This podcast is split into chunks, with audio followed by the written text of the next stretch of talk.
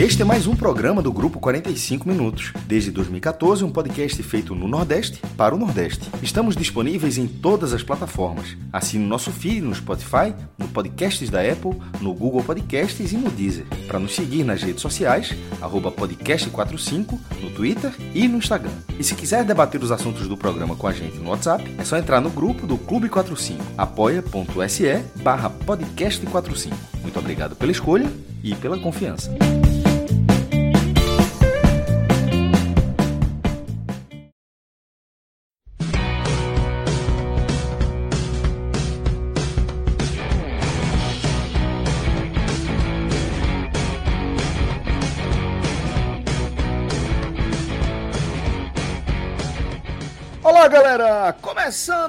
O Super Telecast do 45 minutos. Afinal de contas, na pauta do nosso programa deste domingo, a gente vem aqui com três jogos.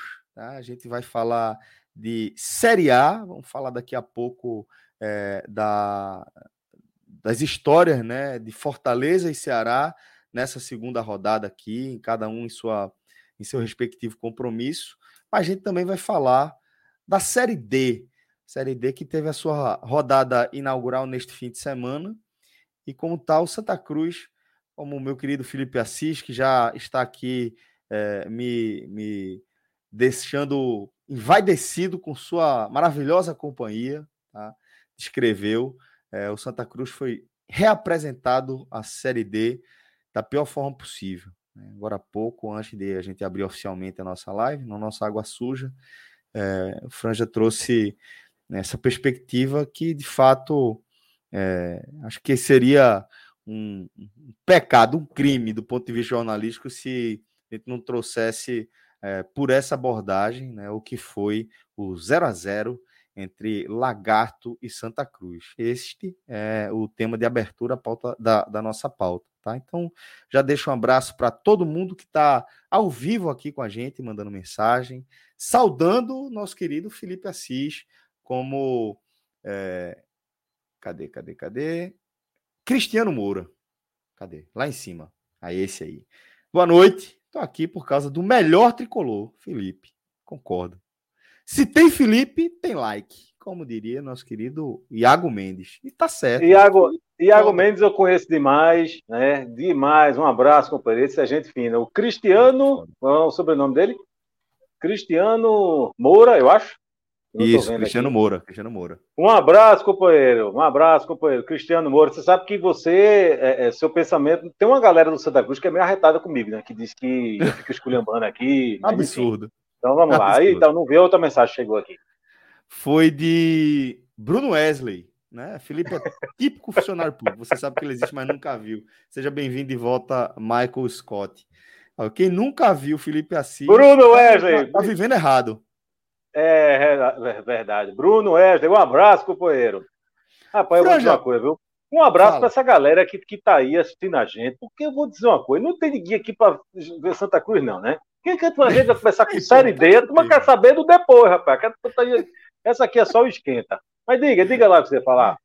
Aquela, assim, a maioria dos grupos que a gente tá, obviamente, eu sei que a galera é, acompanha seu trabalho aqui no, no 45 Minutos, nosso canal. É, mas não sei se a turma lá daquele é, Satélite Cultural, o nome do grupo, é esse? Da, da satélite, turma, satélite da, social. Satélite, satélite social. social. isso. É. Da nossa turma da Unicap. Por isso que a galera não gosta de mim, tá vendo? Que eu fico Eu fico trocando os nomes de tudo, velho. Você não sabe. Detalhe, né? Você não tá ligado. Esse é somente o nome da nossa turma da Católica. Sim, porque, pra quem não sabe, para quem não sabe, a gente é da mesma turma, né? Não, não parece eu sou, esse cidadão eu, eu sou dessa turma também, porque eu entrei é, com você é. na faculdade. Eu não saí, mas eu entrei com você. Não parece, né? A turma deve estar se perguntando como é que pode Celso Shigambo deve ser, assim, eu, ia, eu podia tirar onda, dizer que você é 15 anos mais velho. Não, mas assim, de 8 a 10, a gente Eu vou até lhe dar uma colher de chá. Parece, eu vou até lhe dar é? uma colher de chá. Eu vou botar o óculos para parecer mais velho, tá? Para lhe ajudar. Agora pode seguir não, a sua é, tese. Não, melhorou. O, o, o, óculos melhorou. Você agora tá só em 6 ou 7, parecendo ser mais velho, 6 ou 7. eu não sei se a turma sabe, não, se a turma se ligou, não, se da, da, da, da semelhança. Da satélite social. É, não sei se a turma sabe, não. Pois é. Não, jogue lá, qualquer ideia desse você joga lá. Né? Que Dá é para não levar um bora. Se alguém não disser, peraí, rapaz. É, mas não, já, acho que a turma não sabe, não. Acho Pelo amor sabe. de Deus. Ah, e o que é bora que tu falou agora? Não entendi. Bora, bora para onde?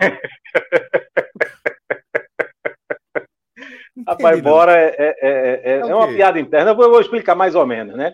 Explica. É uma piada interna que quando o cara dá uma notícia atrasada, eu bora, né? todo mundo tá sabendo. É, mas beleza.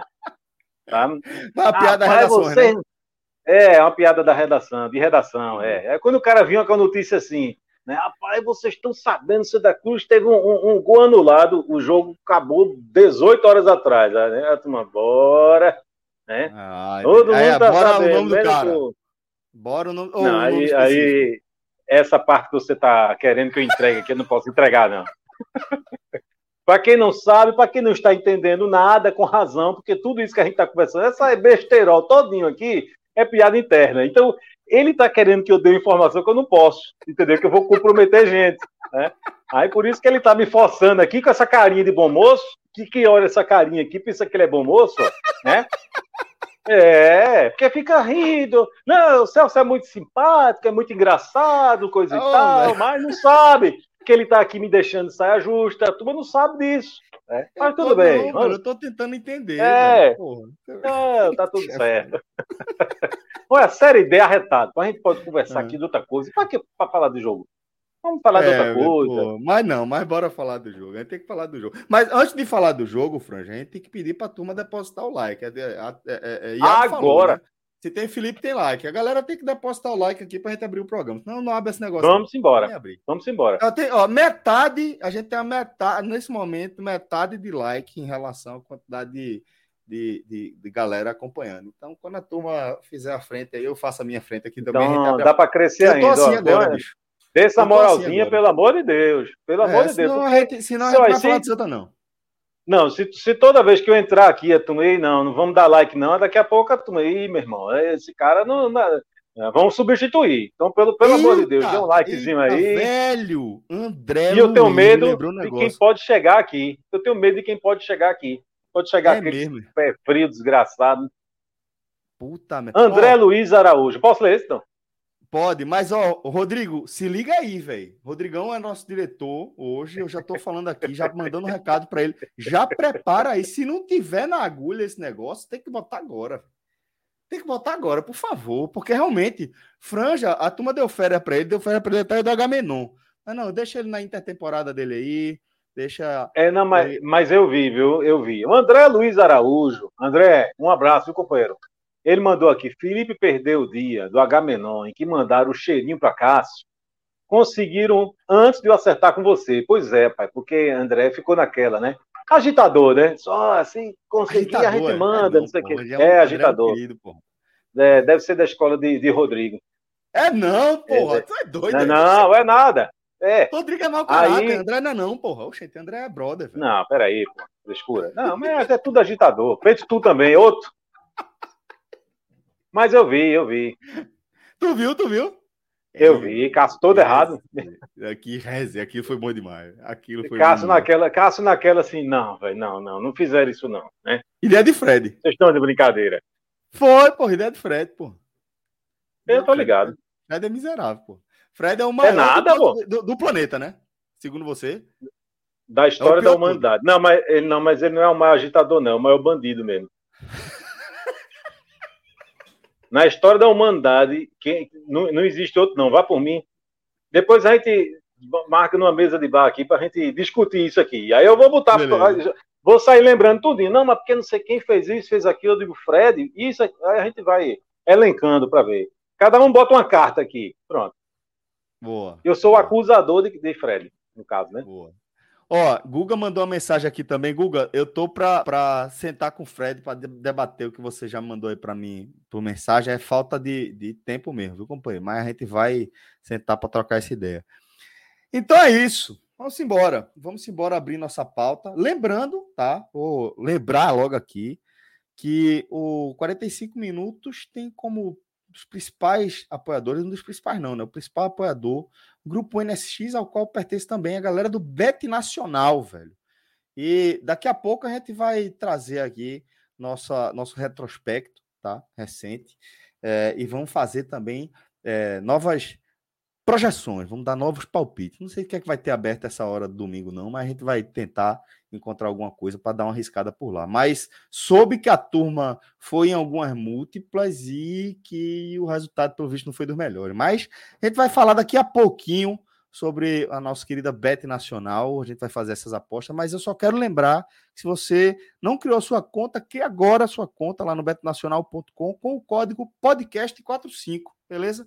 Podcast 45 na hora de criar sua conta nova. Toda vez que você fizer uma aposta, você vai estar ajudando a turma aqui, você sabe como isso acaba sendo essencial para o nosso trabalho. Tá vendo aí, Franja? Tu foi falar mal do cara, André já meteu aqui cincão para abrir o nosso superchat para mostrar como ele é um cara do bem, velho.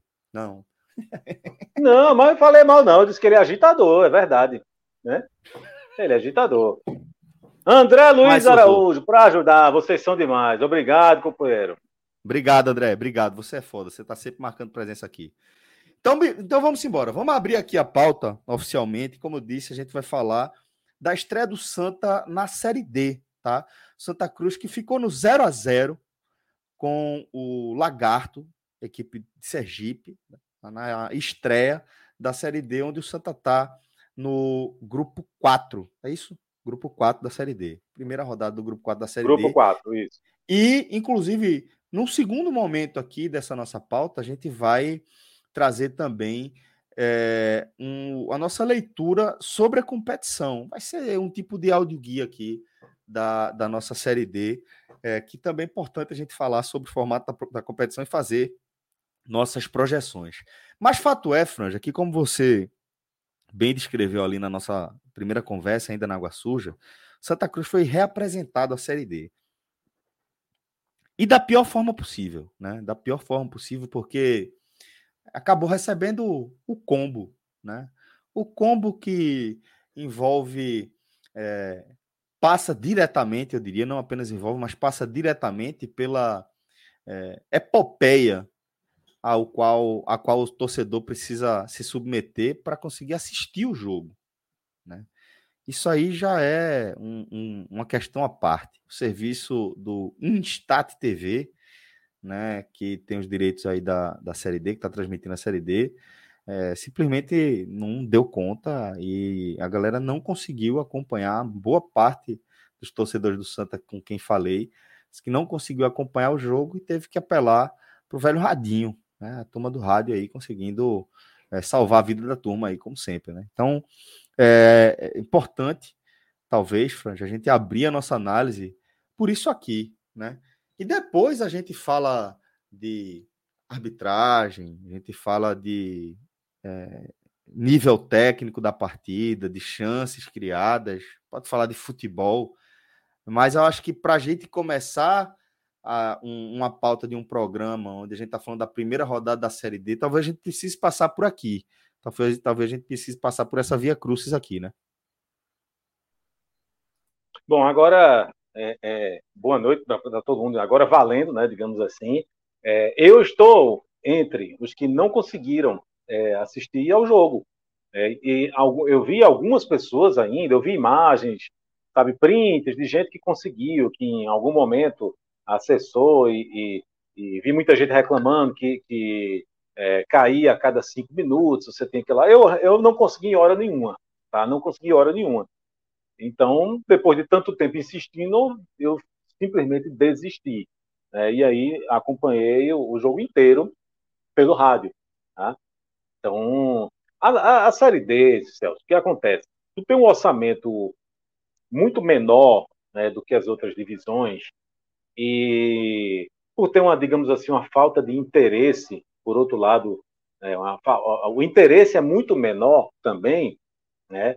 Ah, porque, via de regra, os grandes clubes não estão na Série D, via de regra, as grandes torcidas não estão na Série D. Então, você veja que o Santa Cruz é uma anomalia. Né? É, é, é, então, você tem uma divisão sem recursos, você tem uma divisão sem interesse, você tem uma divisão que pouca gente procura saber, enfim. Então acontecem coisas na Série D que em outras outras divisões do brasileiro não acontecem, né? É, uma delas, essa a, a, a, a arbitragem, quando ela tem, por exemplo, assistentes locais, assistentes do mesmo estado, né? Isso já é uma coisa, sabe, que não é comum. Né? Você tem um, um, um árbitro de fora, tá certo? Os dois assistentes são do mesmo estado do time mandante. Né? Tudo para reduzir custo. Isso é só um, uma da, do, do, da, da, das características, digamos assim, próprias da Série D. A outra é a questão de é, transmissão. Né? A dificuldade de você, de, de, de você acompanhar né, o seu time é, é, assistindo ao jogo de alguma maneira, certo? É, então foi apresentada essa, essa, plataforma onde Santa Cruz ia é para os jogos da Série D. E aí, ok, quando começou, né, simplesmente não deu certo. Não deu certo. Ah, eu não sei se, se, se, se tem uma coisa de, de, quantidade de acesso que, que, que não comporta é, enfim, não sei se, se isso é, vai mudar de um jogo para o outro, se isso vai ser resolvido, se no jogo seguinte vai conseguir, né? Uh, mas é, é, o fato é que ninguém viu. Né? Eu não acredito que ninguém tenha conseguido, é, é, acho que 10 minutos seguidos do jogo, tá? E, e, possivelmente ninguém conseguiu assistir juntando tudo meia hora do jogo. Então é muito pouco. Né? Então é, é aquelas são aquelas boas-vindas, digamos assim, da Série D. Olha aqui onde você se meteu, né? É lembrando ao time do, ao time do Santa Cruz, e aí não é, não, não, não tô falando desses jogadores aí, né? Eu tô falando da instituição, né? O buraco que se meteu, né? Por incompetência no ano passado, né? Aquelas boas-vindas, ó, vocês estão de volta, é, não é por acaso que isso aqui é conhecido como fundo do poço. Fundo do poço por, por muitos motivos. E um deles é esse, é, a gente está no, no, no, ano de 2022 e a gente no ano de 2022 a acompanhar, acompanhar não, a gente é, não conseguia acompanhar uma partida válida por, por, um campeonato brasileiro, assim, tendo que recorrer a, a, ao rádio. E ainda bem que o rádio existe, ainda bem que o rádio está aí, porque, é, enfim, é, sabe? Mas assim, não, não, não é, é, muito bom você ter o rádio, eu adoro o rádio, mas o, o ruim é você só ter esta é, é, opção para a pessoa 2022, acompanhar né, o jogo. Né? Em 2022. Né? É, essa coisa de, de, de, de, em algum momento, transmissão de jogo não era uma coisa comum. Em algum momento, a TV aberta, é, eu tô 30 anos atrás, a TV aberta só passava, só transmitia jogo quando ele era decisivo, quando era final do campeonato. Né? Então, houve um esforço em determinado momento para dizer: não, vamos fazer o seguinte.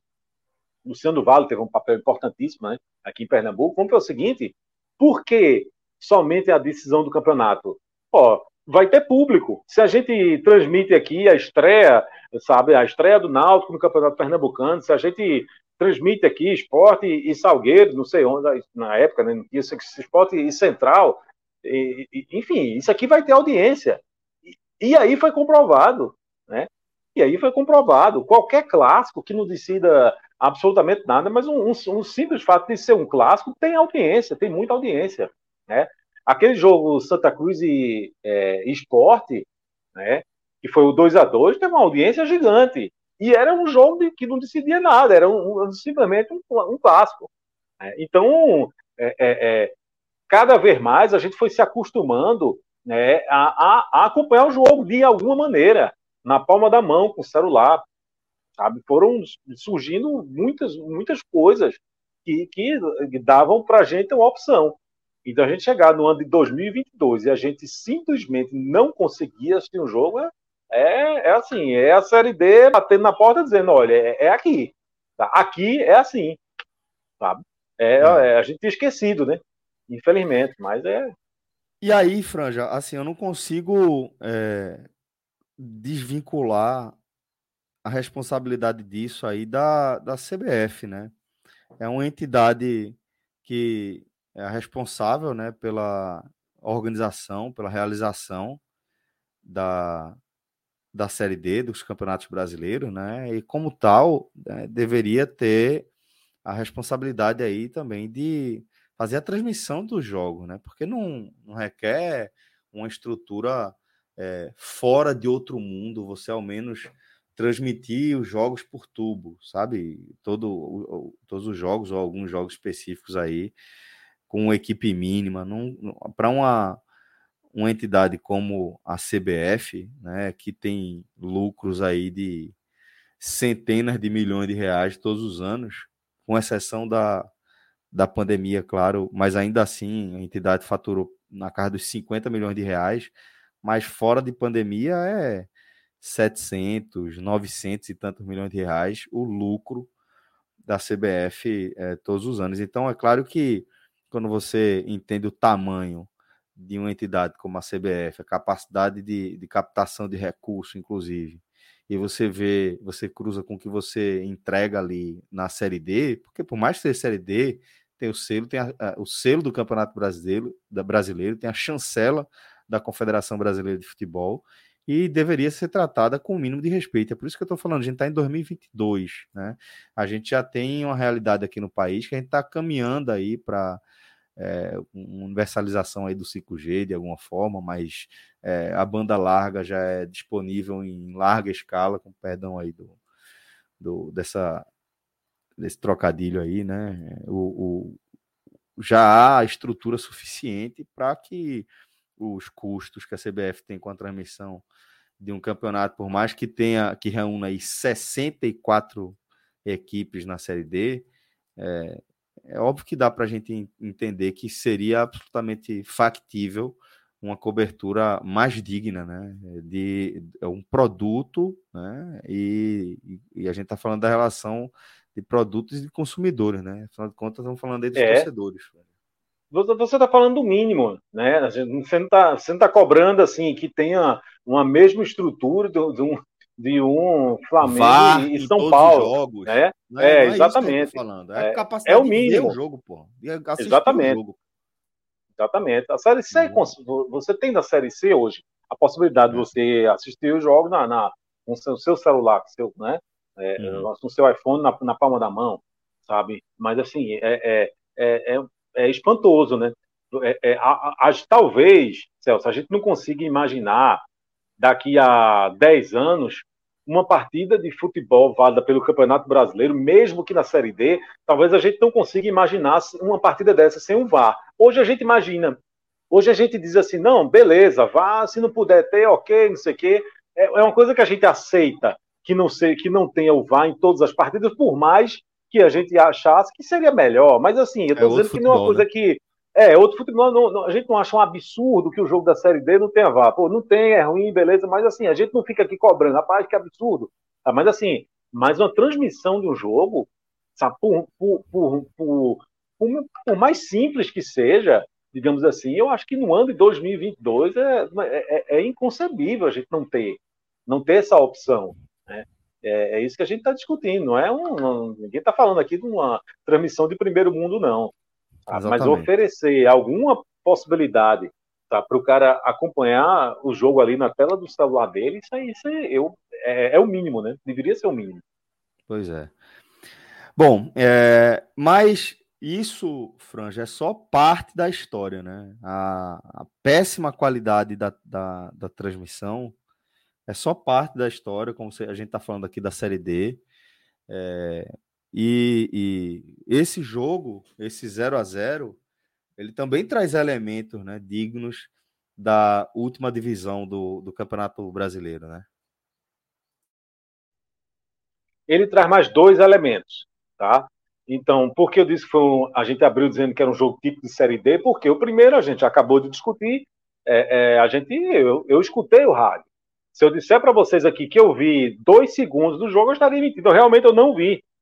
Não vi porque não consegui, não foi por, por falta de tentativa. Tá? Mas isso é só o primeiro ponto.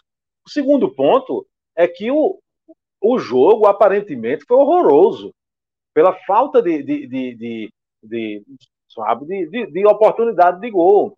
E olhe que, veja bem, eu escutei o jogo pelo rádio, onde a transmissão, historicamente, sabe, isso desde muito tempo atrás até hoje não mudou, é uma transmissão muito mais é, é, é, tem mais empolgação, turbinada, né? Então, o que a gente sempre brincou e fazia assim, brincadeira, coisa de tom de piada, né? O cara, é, é você assistindo o jogo, sabe, com aqui um, um, um, fone no rádio, né? Escutando aqui no radinho, e você vendo ao mesmo tempo o lance na televisão, são dois jogos completamente diferentes.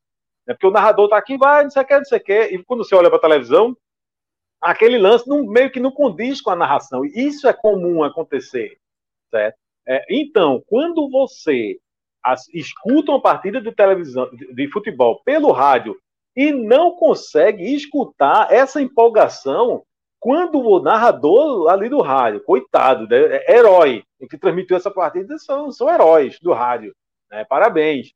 E, e, eles não conseguem, sabe, mostrar essa empolgação, é porque o negócio realmente estava muito ruim, é porque realmente não houve futebol, né? Uma partida, segundo dito por todo mundo, muito fraca tecnicamente. Esse é o segundo elemento. E o terceiro elemento, aí é digno de Série D. Né? Houve um lance que, que, que ah, essa partida ela está ela, ela tá marcada, digamos assim, não foi por nada que. que é, é, foi por um lance, tá certo? que foi o gol anulado do Rafael Furtado ainda no primeiro tempo. Primeiro que disse que ele quase perde o gol, né? mas ok, fez o gol. E aí, é, fez o gol, ele comemorou, jogadores é, correram para abraçar ele, eu recebi algumas fotos tá, que mostram isso, mostra a comemoração, não sei o que, né, comemorou 1 a 0 coisa e tal. O Santa Cruz sai do seu campo, é, sai do, do volta para o seu campo, não é isso? E aí a assistente que estava lá, que correu, que na hora do lance, na hora que o Rafael Furtado bota a bola para dentro, ela corre, certo? Indicando o gol, depois de um minuto, e aí ela começa a conversar e falar e ouvir aquela alguém dos do jogadores, do lagarto, coisa e tal, ela simplesmente mudou de ideia. E ela não deu gol. Veja, não é que na hora ela ficou parada esperando. Não, ela correu na hora que o lance acontece, ela corre indicando gol. Tá? Se o assistente, na hora que ele corre, ele está dizendo foi gol.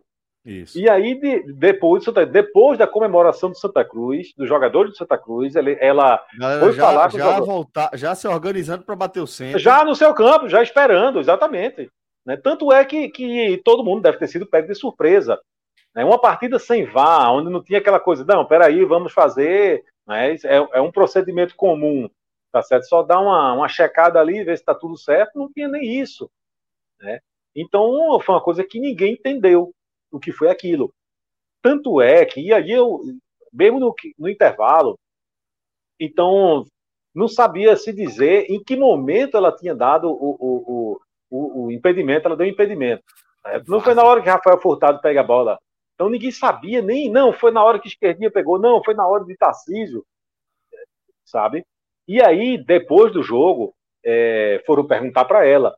E aí perguntaram para ela, ó, quem foi que não deu o gol? De quem foi a decisão de não dar o gol? Foi do árbitro ou foi sua? E ela disse: não, a decisão foi minha. E aí perguntaram: e por que da demora? Ela disse que não, que eu queria saber no início da jogada se tinha sido de que pé tinha, tinha partido aquilo ali, se tinha sido jogador do Santa Cruz, se tinha sido jogador do, Larga, do Lagarto, enfim. E aí ela deu essa justificativa, disse que quando entendeu que tinha sido um passe de um jogador do Santa Cruz, ela é, é, é, deu um impedimento. Tá? Um impedimento que, a essa altura, ninguém sabe se foi ou se não foi, tá certo? É, mas a, a discussão é, é, enfim, é essa coisa é o processo. É tosca, né? Digamos assim, todo o processo demorado, né? Um minuto, uhum. imagina um minuto. Um minuto no é. futebol é. é muita coisa né? dentro da partida de futebol. Exatamente, exatamente.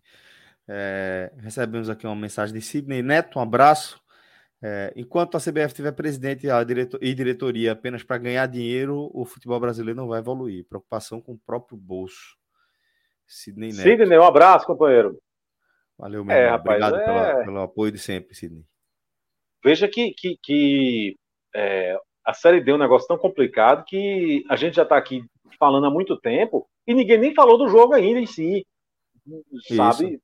Porque é, é tanta coisa né, por trás de uma partida de futebol na Série D, é tanta coisa que acontece e é tanta Isso. coisa que a gente não está acostumado a ver, né? Porque é, o que é que a gente espera? A gente espera que a gente esperava que quando o Santa Cruz saiu da Série D em 2011 nunca mais voltasse. Né? É. Então a gente espera. Não, pô, foi bater na Cruz... Série A, caralho. Foi bater na Série A. Então a gente espera que Campeão quando o Santa Cruz saia, é... nunca mais volte. A gente espera que, que outro time pernambucano, outro grande clube, o, o Náutico Sport, nunca caiam no, no fundo do poço. Então, é, é, exatamente. Então, é, é, quando a gente não está na Série D, veja que a gente, nós mesmos, eu estou falando, eu estou falando assim, é, eu estou me colocando, eu como pernambucano, tá? É, a gente não, não, não é um, um campeonato que eu acompanho, que você fica, sabe? É, é, claro que você fica sabendo de um jogo ou outro, uma curiosidade é outra, coisa e tal, mas não é aquele campeonato que você inclui na sua lista, de ah, eu vou acompanhar aqui porque, sabe, eu tô com, eu tô querendo acompanhar. Não é.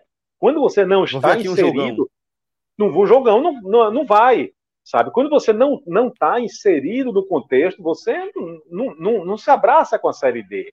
Né? Hum. Então, esse, esses problemas como esse, eles são mais corriqueiros do que a gente imagina.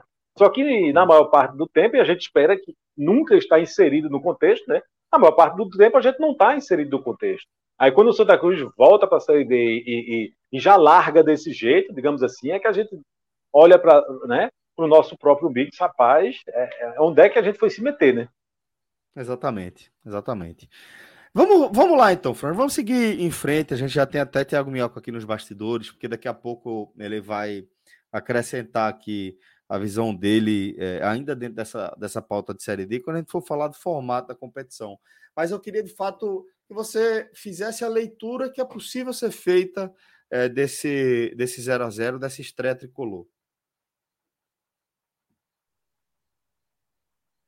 Tem um. Aí eu vou, eu vou ter que dar nomes, tá? Porque já, já já ouvi falando mais de uma vez, e é, é uma tese muito interessante. Cabral, Cabral, comentarista da, da, da Rede Globo. Um abraço para o nosso tá? querido Cabral Neto.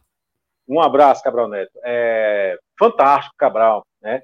E assim, ele já falou mais de uma vez, e é uma visão que eu concordo. Que Cabral diz o seguinte: o Santa Cruz ele não consegue é, ser um time uniforme. Como hum. é isso? Ele diz: olha, quando o Santa Cruz tem uma postura mais ofensiva, ele não consegue se defender bem. Ele fica vulnerável no seu sistema defensivo. Por outro lado, quando o Santa Cruz tem uma, assume uma postura mais defensiva, quando o Santa Cruz é, assume a postura assim de primeiro se preocupar aqui com a cozinha, sabe, com a parte de trás, para depois pensar sabe, do meio para frente, o Santa Cruz é, é, é, é, praticamente nulo em termos de armação de jogada. Essa é a visão do Cabral. E eu concordo, é exatamente isso que acontece.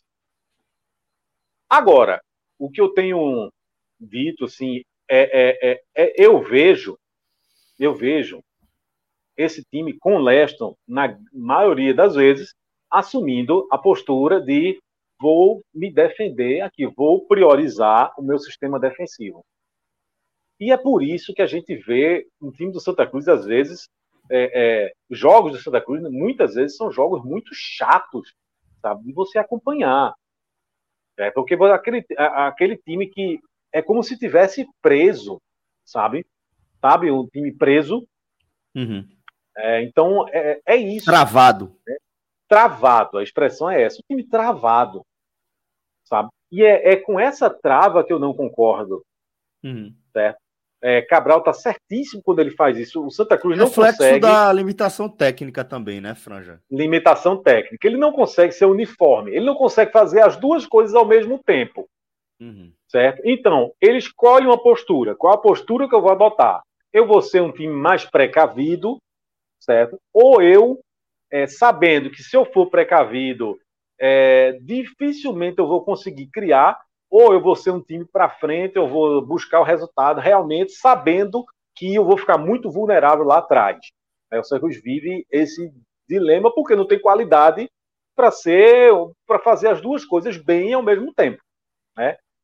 O que eu não concordo é com essa postura que me parece que só pode ser uma, uma, uma, uma orientação, só pode ser uma, uma, uma coisa que vem do treinador.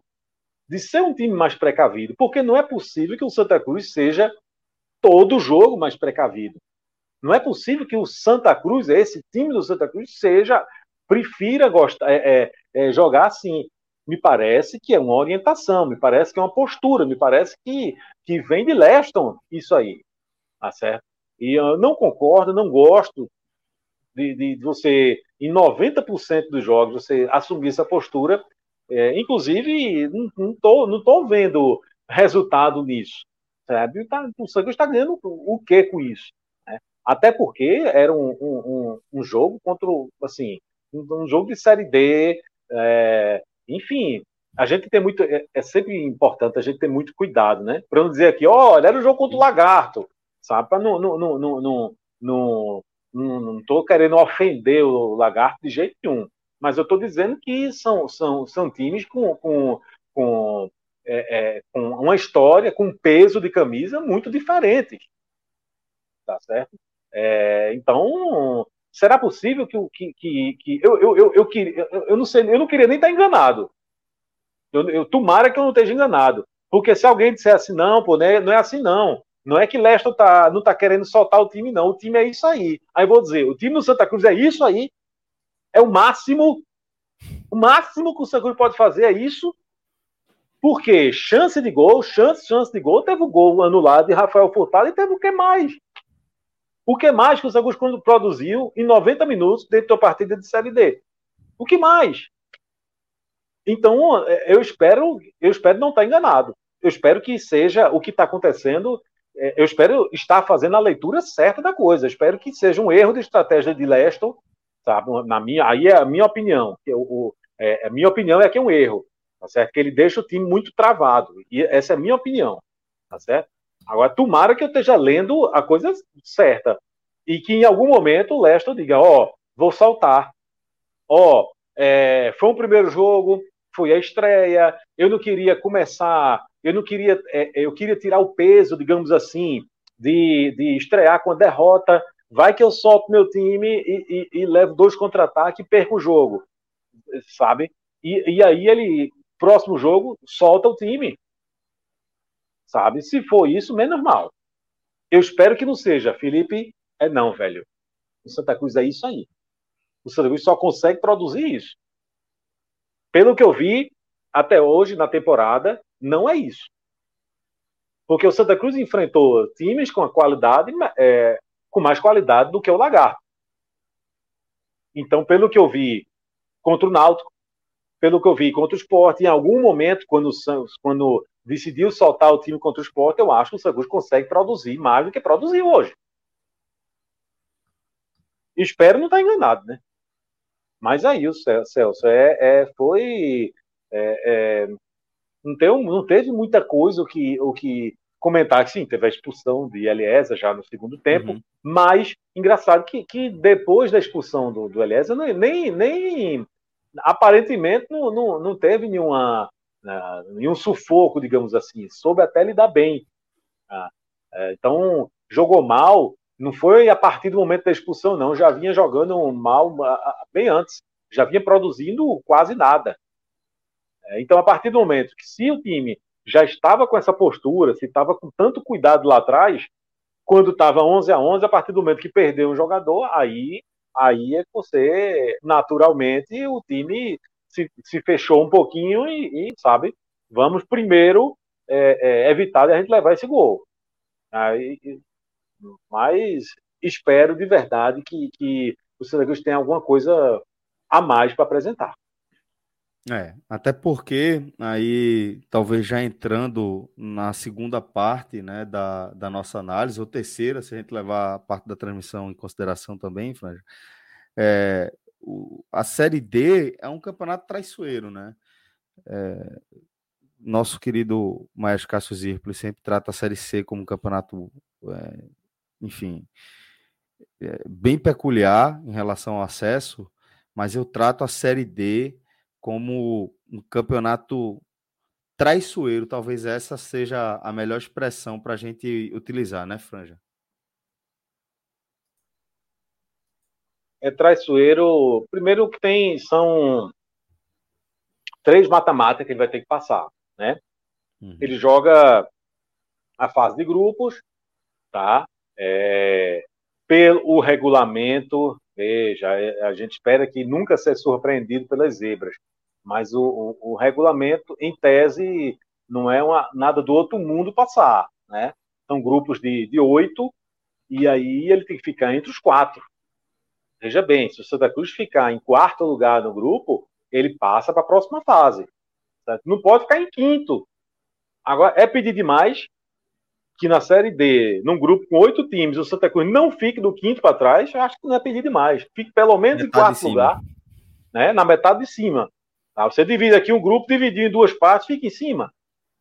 Isso para passar de fase. Claro que, que se você passar em primeiro é melhor. Tá? Mas assim, para passar, basta ficar na metade de cima. Né? Aí depois são três mata-matas, uma minhoca aí. Companheiro, um abraço, companheiro. Fica mais livinho. Grande Felipe Assis, cara. E aí, galera? Fala, companheiro. Tá com saudade do Franja também, né, Minhoca? Cara, na verdade, a única pessoa que, eu tenho uma certa consideração do, do nosso grupo é, é Franja. Não, tô brincando, tô brincando, tô brincando. Mas é o que me dá mais moral. É o cara que, que realmente enaltece meu ego, assim, sabe? É, é, é Felipe Assis. Claro, ah, Você, de vez em quando, arruma uma treta com o Fred, como eu não vou respeitar você? Eu não. Eu, eu não... Olha, Todo mundo que arruma treta com o Fred, eu respeito. E se eu for para uma, e se eu for para uma mesa de bar, ainda pago a cerveja e o caldinho de feijão.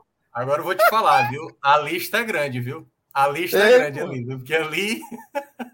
É, pô, não é isso que ele tá dizendo. Não, Geralmente é... É, o, é o versus ali, viu? É versus Fred. É assim, é. É, é igual o Mortal Kombat, eu... né? Quando você vai passando a fase, eu... vai subindo ali, ó. Não, eu só não posso fazer essa promessa de pagar uma cerveja, um caldinho, se eu tiver num bar em Fortaleza, porque aí eu vou ter que pegar assim uns liso. quatro bar, é, não ficar liso, eu vou ter que pegar uns quatro bar, fecha tudinho, pronto, aqui tudo os haters de, de, de Fred. Dei muito, dei muito. Mas, Minhoca, é, seja bem-vindo ao programa, tá? É, como você estava acompanhando já nos bastidores, passamos é, é pela Via Crucis do Santa é, na partida inaugural da Série D, a gente vinha destacando a importância de o Santa ficar esperto e começar a evoluir em apresentar um futebol mais consistente é, em todos os, os, planos de jogo, né, no plano defensivo, no plano é, ofensivo também, por conta do perfil da competição, pelo fato de a Série D ser uma competição traiçoeira. E aí é, a gente estava começando a, a, discorrer aqui sobre isso, não é isso, Franja? Exatamente. Ainda mais, né? É, quando você, você tem um time com a, com a tradição do Santa Cruz no meio da Série D, né? Aí você tem. É, é, o Santa Cruz demorou na, na para sair da, da Série D ali, três anos, porque muitas vezes tinha time para sair, né? Era não que fosse grande time, tá? O Santa Cruz, é o melhor time do Santa Cruz naquela trajetória ali da Série D, foi realmente o time que saiu em 2011. De fato, ele era bem melhor do que os outros. Mas mesmo nos outros anos, você, você percebia é, que o Santa Cruz tinha time para sair. Tá? Não estou dizendo que, que era grande time, mas sair da Série D tinha. Tinha potencial para isso, tinha condições para isso. Só que aí entrava o fator é, é, é necessidade de ganhar. Mínimo, né, Franja? Teve, teve, não, teve. É, ali teve ali de, de... de, Acho que na estreia, na Série D, estava dependendo do Central. Pô, você tá dependendo é. do Central e ver o Central Exatamente. pipocar ainda. É, é, mas, porra, é enxergar em que nível, em que estágio o Santa Cruz chegou. De precisar... E o Sanguinha perdeu o jogo dele. E perdeu é, o jogo nem a sua parte fez. Né, é perfeito, Agora, lembrado. O que, o que eu queria, o que assim, tem a, a, a responsabilidade de ganhar vai ser do Santa Cruz, tá certo? É, é, se você pega um, um, time que não tem tanta tradição no futebol brasileiro é, e, e, você joga ali no mata-mata contra o Santa Cruz, então tem a, a, pressão, ela tá toda do lado do Santa Cruz, e por isso que ela, ela é, pode ser um jogo extremamente traiçoeiro para o Santa Cruz, né? Então isso aconteceu algumas vezes, tá? É, você pegava o Arruda ali cheio, é, mas assim, se você e tá todo mundo apoiando, apoiando, apoiando, mas se você jogando contra um time de, é, é, é, de menos peso de camisa, um time de menor tradição. Acabou o primeiro tempo e você não conseguiu fazer o gol, a torcida começa a se irritar. Eu estou botando acabou o primeiro tempo aqui, mas de repente 30, 20 minutos já é suficiente para a torcida começar a pegar no pé daquele jogador que errou duas jogadas, sabe? A começar passou da bola. Sarrafo, né, Franja? Pela, pelo é... nível de intolerância da torcida com o fato de o time claro. já estar nessa situação, né? É, é terrível, pô. É um, um, um, cenário muito difícil, pô. Nenhum torcedor do Santa Cruz faz uma projeção do tipo, ó, oh, galera, vamos pensar o seguinte, vamos ser realista aqui, se a gente conseguir dentro de três anos sair da Série D, ninguém está dizendo isso. O que todo mundo está dizendo, e aí vejam a frase, a frase é, sair da Série D é obrigação, tá certo? Então, essa frase, ela ela está inserida ali no dia a dia do, do, do Santa Cruz, tá? do jogador. Ele entra em campo sabendo que o torcedor, certo, espera que saia daquilo ali. Ninguém quer saber como. Ninguém está esperando espetáculo. Ninguém está esperando que o Santa Cruz ganhe todo jogo de 8 a 0. Ninguém está esperando isso. O que o, o que o torcedor, o clima, digamos assim, é, entre a torcida do Santa Cruz é dê um jeito de sair. Não me interessa como vai sair, não quero saber qual é o jeito, mas tem que sair. Ganhe os jogos que forem precisos ganhar para sair. Então a pressão ela existe, isso é um fato. A pressão existe e, e, e não tem como o jogador do Santa Cruz fazer de conta que não existe a pressão. A pressão existe e o elenco sabe que existe. Então a Série D pode ser traiçoeira por causa disso tá certo? De se, por acaso, essa pressão jogar contra. Tá? Perfeito. Então, Minhoca, se você quiser explicar um pouquinho mais, só para é, descrever para a galera como funciona, com que grupo o Santa Cruza na fase seguinte, só para a gente é, botar a luz também na questão do regulamento da, da quarta divisão, você fica à vontade, meu cara. É, a gente teve mudanças, né, nos últimos anos. Antigamente, antigamente não, né, até alguns anos atrás eram 68 equipes que disputavam a, a, a Série D, e aí dessas 68 era dividido em 17 grupos, desses 17 passavam os 17 primeiros colocados e os 15 melhores segundos colocados eram grupos de quatro na época. E aí veio sempre ali com o seu chaveamento de acordo com a colocação, quais eram os segundos que eram eliminados, quem era o primeiro, o pior primeiro colocado, ficava no outro lado, né, enfrentaria um dos primeiros colocados, e aí se fazia ali o chaveamento. E aí, nos últimos anos, a, a CBF reduziu para 64 clubes, as quatro, últimas, as quatro últimas federações só tem um representante agora, e a gente tem agora 16 grupos com oito, aliás, desculpa, oito grupos oito com oito grupos. equipes. Isso. É, oito grupos com oito equipes, e aí é aquela lógica, né? Metade dessas equipes passam para a segunda fase. E aí a gente tem ali uma definição de chaveamento de acordo com a colocação de cada equipe, né? Por exemplo, o primeiro do grupo A1 pega o quarto do grupo A2. O primeiro do grupo, o segundo do grupo A1 pega o terceiro do A2. Então é A1 com A2, A2 com A3, é, a, é, a, a, A5 com A6 e A7 com A8. Esses são chaveamentos logo dá 16 avos, né? 16? É, 16 avos de final. Isso, 16 Exatamente, avos exatamente. 16 avos final.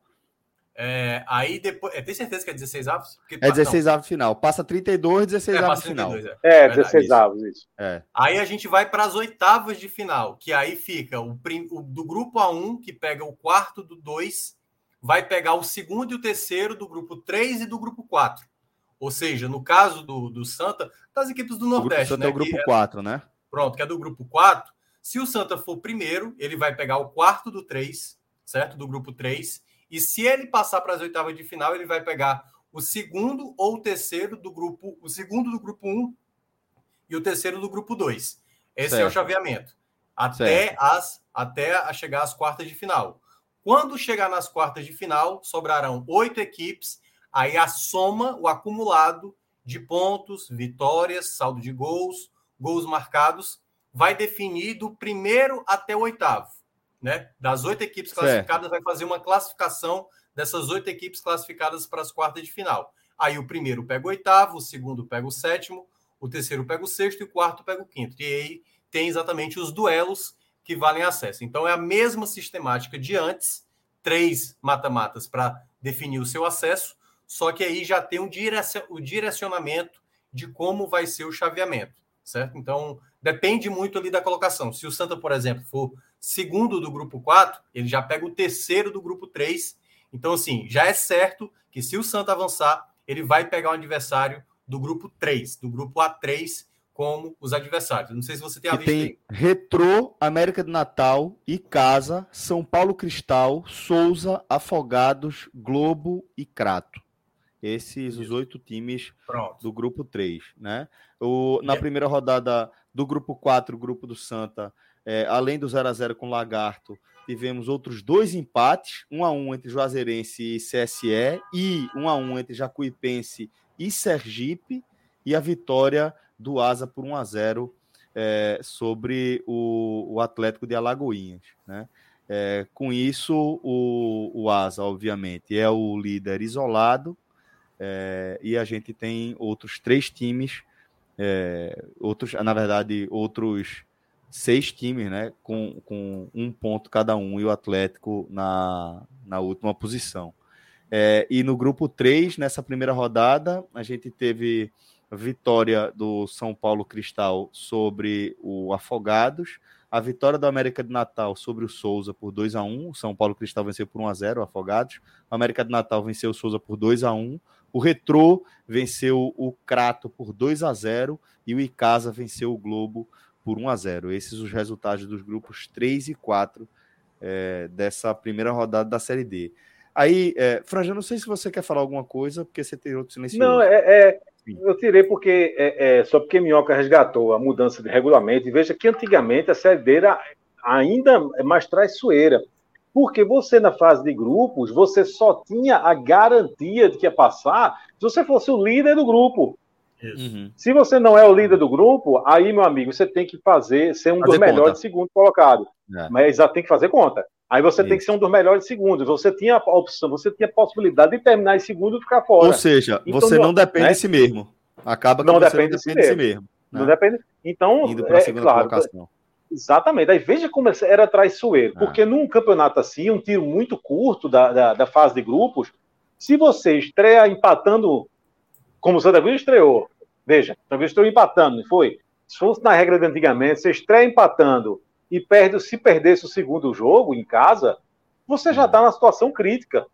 Né? Então, antigamente é. era ainda mais traiçoeiro, né? porque a, a, a chance de uma recuperação é, ali durante a, a, fase de grupos era muito menor. Né? O tiro era uhum. muito mais curto. É, então, Franja, só para fechar aqui de minha parte o, o, a nossa análise sobre a estreia do Santa nessa Série D, vou perguntar para a Minhoca é, o que é que Minhoca acha desse formato da competição? Qual a visão particular dele aí sobre esse regulamento e a, a fórmula como um todo da, da Série D, companheiro? É, assim, eu de uma maneira geral eu não gosto muito de acesso via mata-mata, sabe? Eu acho que uhum. coloca sempre a situação muito no na base ali do dos, dos 180 minutos, né? Do, dos 180 minutos. Tudo bem, acho que até. Abre muito espaço para o imponderável do futebol, né? É, porque assim, quando você vê uma equipe bem estruturada e tudo mais, ali numa crescente, que fez, por exemplo, um bom trabalho. Vamos pegar aqui, por exemplo, sei lá, vamos lá, pegar uma equipe que. Digamos que o Santa Cruz fez tudo certo esse ano.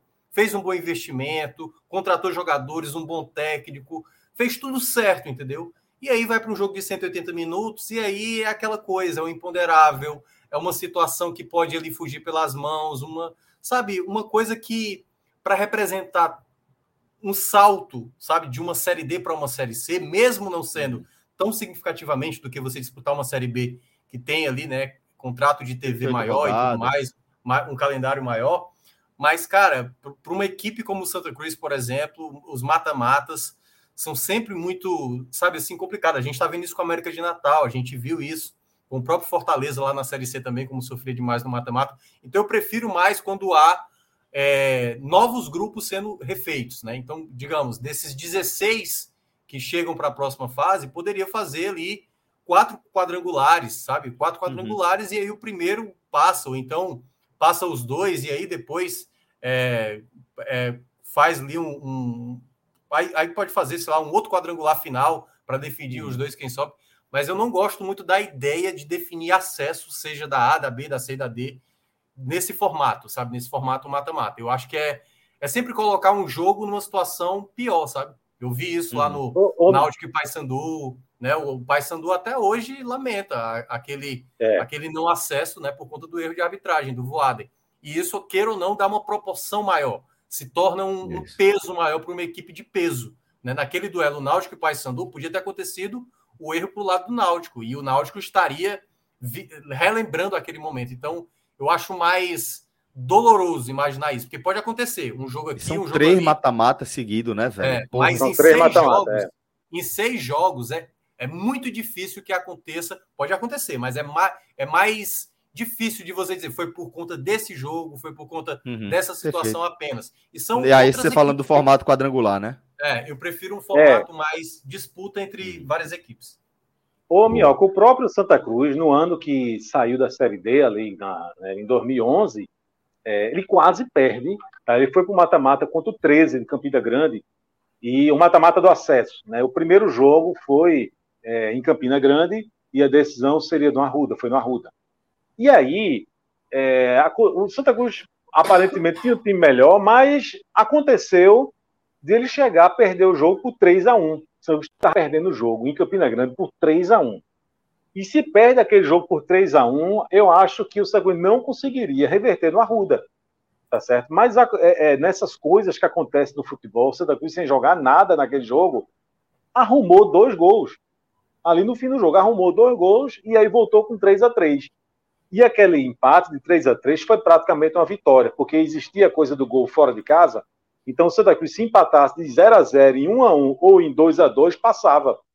O Santa Cruz é, conseguiu acesso como conseguiu com o empate de 0 a 0 Mas é, é o que você está dizendo, é, é, os 180 minutos ele, é, é, é muito complicado, porque é, o Santa Cruz arrumou dois gols lá em Campina Grande. Se não tivesse arrumado, ele certamente não teria conseguido acesso, não.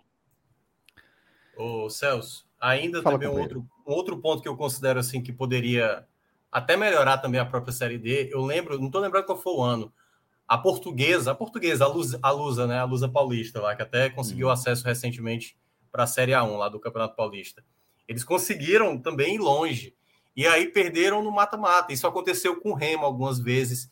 E aí é doloroso quando a gente vê. É claro, assim, o campeonato é esse. Não dá para lamentar depois de disputado. Por isso que eu estou falando aqui antes.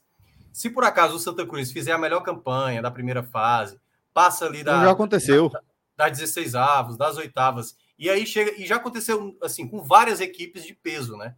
Chega no jogo que vale o acesso, aí acontece alguma coisa. Aconteceu isso com o ABC, acho que há dois anos. Então, assim, o América de Natal também passou por isso recentemente. Então, é por isso que é, é, pesa muito, sabe, esse, esse tipo de formato de competição. Porque, cara, equipes, equipes desse tipo, a gente sabe que tem uma, um componente a mais de, sabe, de crescimento. Quando chega o quadrangular, o time, a torcida acaba, acaba abraçando mais a situação. E eu, se eu fosse fazer uma, uma nova regra aí para a Série D, as equipes que caíram no jogo que valia o acesso, essas equipes já estão garantidas. Porque você imagina, por exemplo, se o Santa Cruz não tivesse garantido a vaga na Série D é, do próximo ano, ele só teria essa chance de hoje. E aí, se não tivesse, se chega ali no tal jogo do acesso, fazendo a melhor campanha, enfim, a melhor campanha de, das oito equipes que chegou, 100% de aproveitamento, não é o caso, até porque empatou hoje, mas se acontecesse isso, aí vai por uma bola ali por um erro, a bola ia sair, ou um erro do árbitro, aí simplesmente não vai nem disputar a Série D do próximo ano. Então, eu acho muito pesado a maneira como é feita ali a, os jogos de acesso, e eu pelo menos garantiria para aquelas equipes, principalmente as equipes que caem no jogo do acesso e não tem calendário no ano seguinte, cara, deveria ter pelo menos a, a vaga do próximo ano, porque é assim, é uma, é uma remada para pra praticamente, velho. Aí você praticamente refazer tudo, né? Refazer todo o seu planejamento. Por mais bem feito que seja, numa série uhum. D você tem que refazer todo o seu planejamento de novo. Perfeito. Bom, dessa forma, a gente vai fechando a nossa análise aqui sobre a estreia do Santa na Série D, estendida aí a partir da nossa é, análise também sobre o próprio perfil da competição, nossa análise sobre a competição. Franja, meu caro, agradeço demais a sua companhia, viu, meu irmão? Sempre uma satisfação, querido. Que é isso, eu, eu agradeço demais, demais, muito obrigado aí. É, você veja que a gente começou dizendo, porra, esse jogo vai ser pau, foi um jogo, a gente não viu, não sei como é que a gente vai fazer, mas nessa brincadeirinha, tome uma hora aqui. É, uma hora de resenha, uma hora de ótimo, ótimo papo. Um abraço, querido. Celso, companheiro, obrigado, obrigado, um abraço. Minhoca, sou teu fã, companheiro. Valeu, viu? Luca, meu bem, joga o programa, vamos embora. Até. Vamos embora. Um cheiro, Franja. Boa semana para você, meu irmão. Vamos lá, vamos começar agora a segunda rodada, tá? Da nossa análise. E aí, já aproveito para fazer aquele reforço para a turma, né? A partir é, do andamento do programa, a gente vai ganhando é, novos companheiros aqui no chat e não custa pedir para essa turma chegar junto também no like, lembrando que faz toda Rodrigo Resenha Minhoca, você tava na tela cheia. Não sei se você chegou a ver ou se você tinha trocado de tela. Mas quando eu comecei a falar da, dos likes, aí o Rodrigo botou você na tela cheia, Minhoca. Ó, mas ele botou, ele botou você na, na, tela cheia, mas ele colocou no silencioso também. Ele tá ali trolando. Não, eu, eu tava no silencioso, eu tava no silencioso. Ah, então beleza. Então perdão, Rodrigão. Mas é isso, galera. Só pedir esse reforço aqui no like, tá? é, para fortalecer o trabalho aqui da turma. Deixa eu logo saudar meu Luca Laprovítera. Seja bem-vindo, companheiro. Vamos embora para mais uma resenha, né, irmão? Boa noite, Celso. Boa noite, Thiago. Boa noite a todo mundo que está ouvindo. Vamos falar de mais um jogo do Fortaleza. De novo, né? Pois é. Vamos chovendo é. molhado de novo, como a gente fez aqui desde comecinho de fevereiro, finalzinho de janeiro. É, vamos, vamos repetir o disco, né, de novo, mais uma vez. Vamos nessa. Vamos lá, tem história nova, né? A história é nova, porque é, a gente está falando de um Fortaleza, não sei se eu posso utilizar a expressão inferno astral, se ela é apropriada para aqui, mas foi o que me veio à cabeça. Fato é que Fortaleza conheceu mais uma derrota, e mais uma derrota com roteiro, né? Porque não é só você perder, não é só você tomar 1 a 0 ou tomar 2 a 1 como foi o caso é, desse jogo no, no Beira Rio. É, é, é, jogo de roteiro, é jogo de história. Né? É, é o jogo de despedida, por exemplo, de um dos maiores ídolos do, de um dos clubes mais tradicionais do Brasil, internacional. Falando aí da despedida do meia da Alessandro, que deu adeus ao futebol, à carreira de jogador, é, pelo menos, né? Não sei que caminho ele vai seguir, mas deu adeus à carreira de jogador profissional aos 41 anos Inter, de né? idade. Isso, perfeito. Ele vai trabalhar no próprio Inter. Obrigado, é, Minhoca, pelo esclarecimento. Mas então não vai dar adeus ao futebol, não vai dar adeus não ao internacional, mas se despediu aí é, como jogador, um jogador de uma carreira absolutamente vitoriosa, é, com altos e baixos, como todas as carreiras basicamente são. E foi um jogo onde ele acabou sendo um dos protagonistas. Protagonista de um jogo onde do olhar do Fortaleza, o Fortaleza acaba sendo o próprio protagonista dessa história, né? Porque o, Fortaleza, mais uma vez, também foi vilão de si próprio. Né? Foi um time que conseguiu ser competitivo, mais que isso, um time que abre o placar, né? É, mas que não consegue nem segurar esse placar é, um time que tem a oportunidade de estar à frente novamente em disputa, de, em, em cobrança de pênalti, e perde essa oportunidade. E um time que comete erros bobos, faltas bobas, que toma um gol no apagar das luzes. Não é, por isso que eu estou dizendo, não é só a derrota. É meio que castigo também, é meio que, que é, mais um, um capítulo né? Mais uma história desse desse momento que a gente está vivendo do Fortaleza, né? Um momento onde o clube é, que o clube estava ansiando para viver e agora já precisa lidar com uma série de, de monstros ali, ali dentro, inclusive dentro de suas próprias de sua própria casa. Então, Luca, vamos falar desse Internacional 2 Fortaleza 1 e na sequência a gente debate como isso repercute né, na temporada do tricolor do Pissímio, cara. É, Celso, é, realmente eu, eu sei que a gente ainda tem duas rodadas, mas é hora de ligar o sinal de alerta. É, o Fortaleza começa o Brasileiro perdendo para dois clubes que são concorrentes diretos a vagas internacionais. É, porque eu gosto de dizer uma coisa: entre o sexto lugar e o décimo oitavo, está todo mundo igual. É tudo questão de fase. É, são raros os times que têm ali alguma diferença no futebol brasileiro. É, tirando ali um, o trio, o, o, G3, né, a gente chama hoje em dia, que é, é Flamengo, Palmeiras e Atlético Mineiro, todo mundo ali tá mais ou menos igual, é questão de fase, né? Quem tá melhor, quem tá pior, quem teve ano pior, quem tá no melhor, jogador de melhor fase, quem se preparou melhor, quem tá atrasando salário, quem é que não tá, e por aí vai. Eu acho que é, tá todo mundo muito parecido. E o Fortaleza pegou dois times ali do campeonato dele e entregou duas derrotas. Duas derrotas que a gente sabe que fazem falta. É... O Fortaleza ele fazia até então, nos primeiros 45 minutos, para mim um dos jogos mais equilibrados da temporada. Equilibrados, não bons, equilibrados em contrapartida. É, não dava muito susto lá atrás, chegava a volta ali na frente, mas, novamente, pecava muito, muito, como vem pecando há meses, pela falta de criatividade. E aí o Fortaleza, num erro da arbitragem, é, que não marca uma falta do Zé Wellison, consegue um pênalti, né, no, no, no final do primeiro tempo, Pikachu abre o placar, e aí, para mim, é o, prim, é, o primeiro, primeiro, a primeira marcação do combo dos erros. O Fortaleza não consegue segurar um placar por um minuto. 1 a 0 acréscimo. Você chuta a bola para onde ela vem. Acabou, acabou o primeiro acabou. tempo. Acabou o primeiro Acabou o primeiro cabo, chuta. Tomou, tomou, um gol de D'Alessandro. Cai.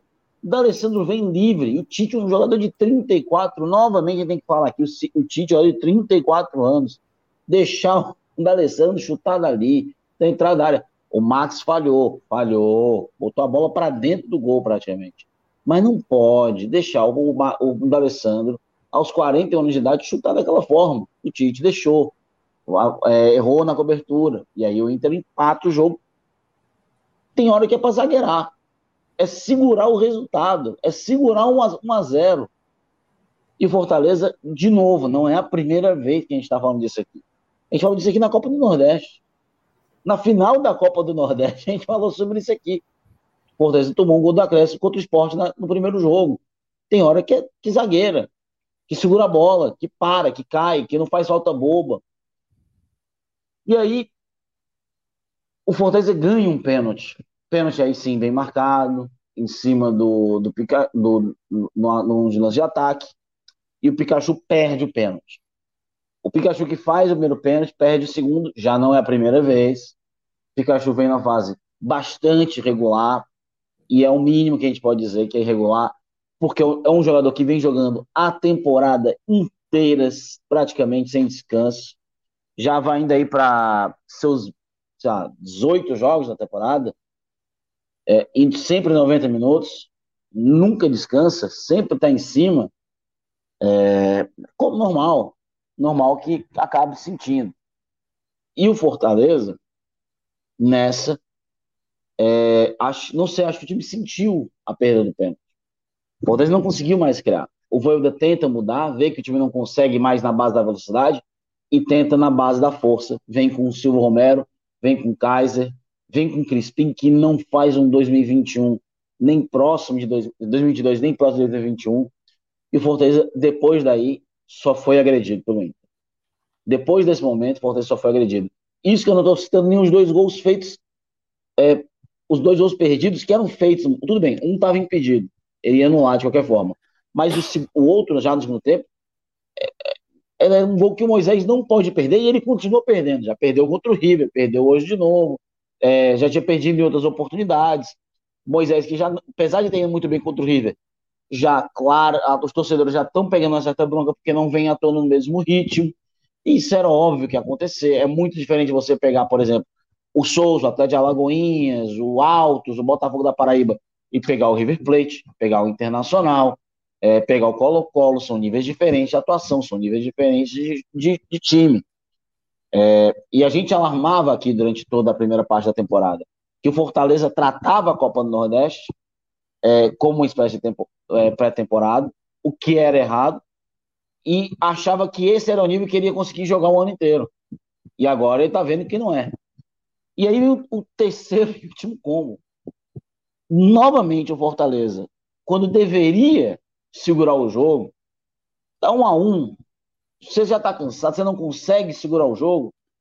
Para o jogo, chutão, segura o resultado. Um a um é ponto, fora de casa, é bom. Você chega ali. Pô, nosso próximo adversário no brasileiro é o Corinthians fora de casa. Segura a bola, segura o jogo, para. Mas não, tem que fazer falta boba na frente da área, tem que tomar gol aos 50 do segundo tempo, tem que entregar um resultado ganho, um jogo tranquilo, que teve chance de vencer, que teve na mão, que o Fortaleza, em boa parte do primeiro tempo, foi até melhor que o Internacional. Apesar que não levou isso em criatividade nem grandes chances, mas teve mais controle.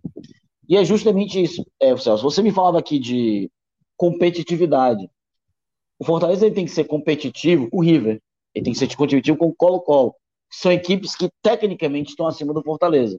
O Inter hoje não estava tecnicamente acima do Fortaleza.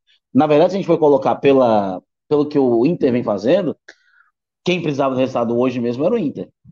Sem técnico, cheio de desfalques. Quem era para ser competitivo hoje era o Inter. Então tá na hora do Fortaleza parar dessa desculpa de querer ser competitivo e o Fortaleza se mostrar forte. Porque o Fortaleza não se mostrou forte e nem soberano, nem contra times de investimento muito inferior na Copa do Nordeste. E isso foi falado, falado, falado, falado, falado, falado, falado, falado, falado, falado. Chegou onde realmente tem que disputar, onde realmente importa. São quatro jogos, quatro derrotas. Então, é, é perigoso. O Fortaleza, desses quatro primeiros jogos hoje, é candidato ao rebaixamento. Sentou em cima dos resultados na Copa do Nordeste, que é enganoso. A gente já viu o que pode acontecer. A gente já viu o que aconteceu com o Santa Cruz em 2016, na Copa do Nordeste. Isso. A gente sabe que é um torneio que tem uma tendência de ser enganoso.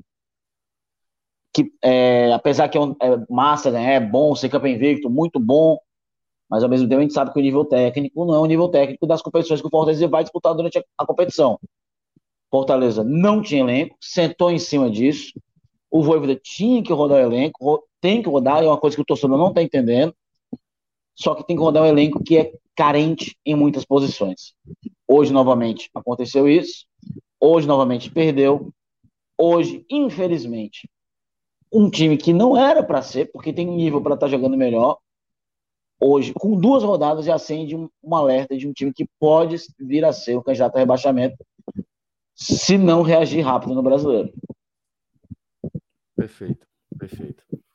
É, fui eu que mandei essa mensagem sem querer pro ar, fui rolar a barra, a barra aqui do, do chat para para baixo e acabei clicando errado. Perdão, viu, Rodrigo? Culpa minha aqui.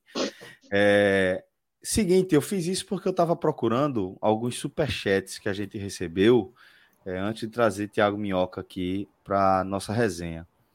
É, a gente recebeu um superchat do nosso querido Roberto Serafim, nosso apoiador querido, e acabei esquecendo, velho, é, de, de ler.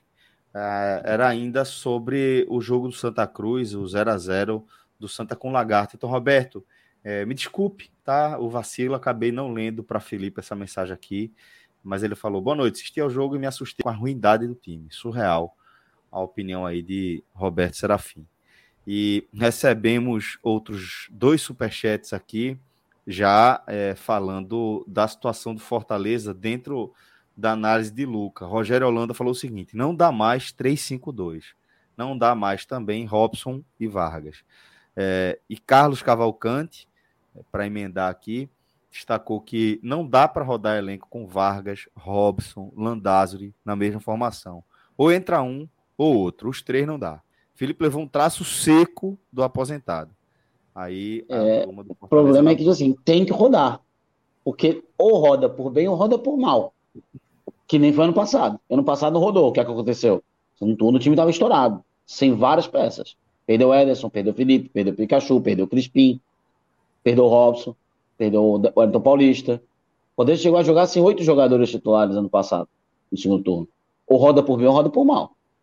O, o problema é, foi avisado o ano, desde o ano passado a gente sabia que o Fortaleza ia passar por isso. E o, a diretoria não fez o elenco à altura, porque não quis. Cara, o Kaiser até aqui, eu, nem, eu nunca nem citei nem critiquei a, a, a, contratação do Kaiser. E eu não quero parecer oportunista, mas eu nunca entendi por que o dinheiro investido no Kaiser hum.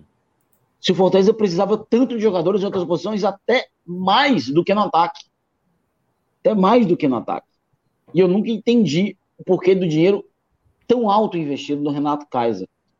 Que, querendo ou não, até aqui não entregou tecnicamente, de todos os atacantes testados, ele é o que tem os, em, no tempo de jogo, é o que tem ali o sexto ou sétimo melhor número.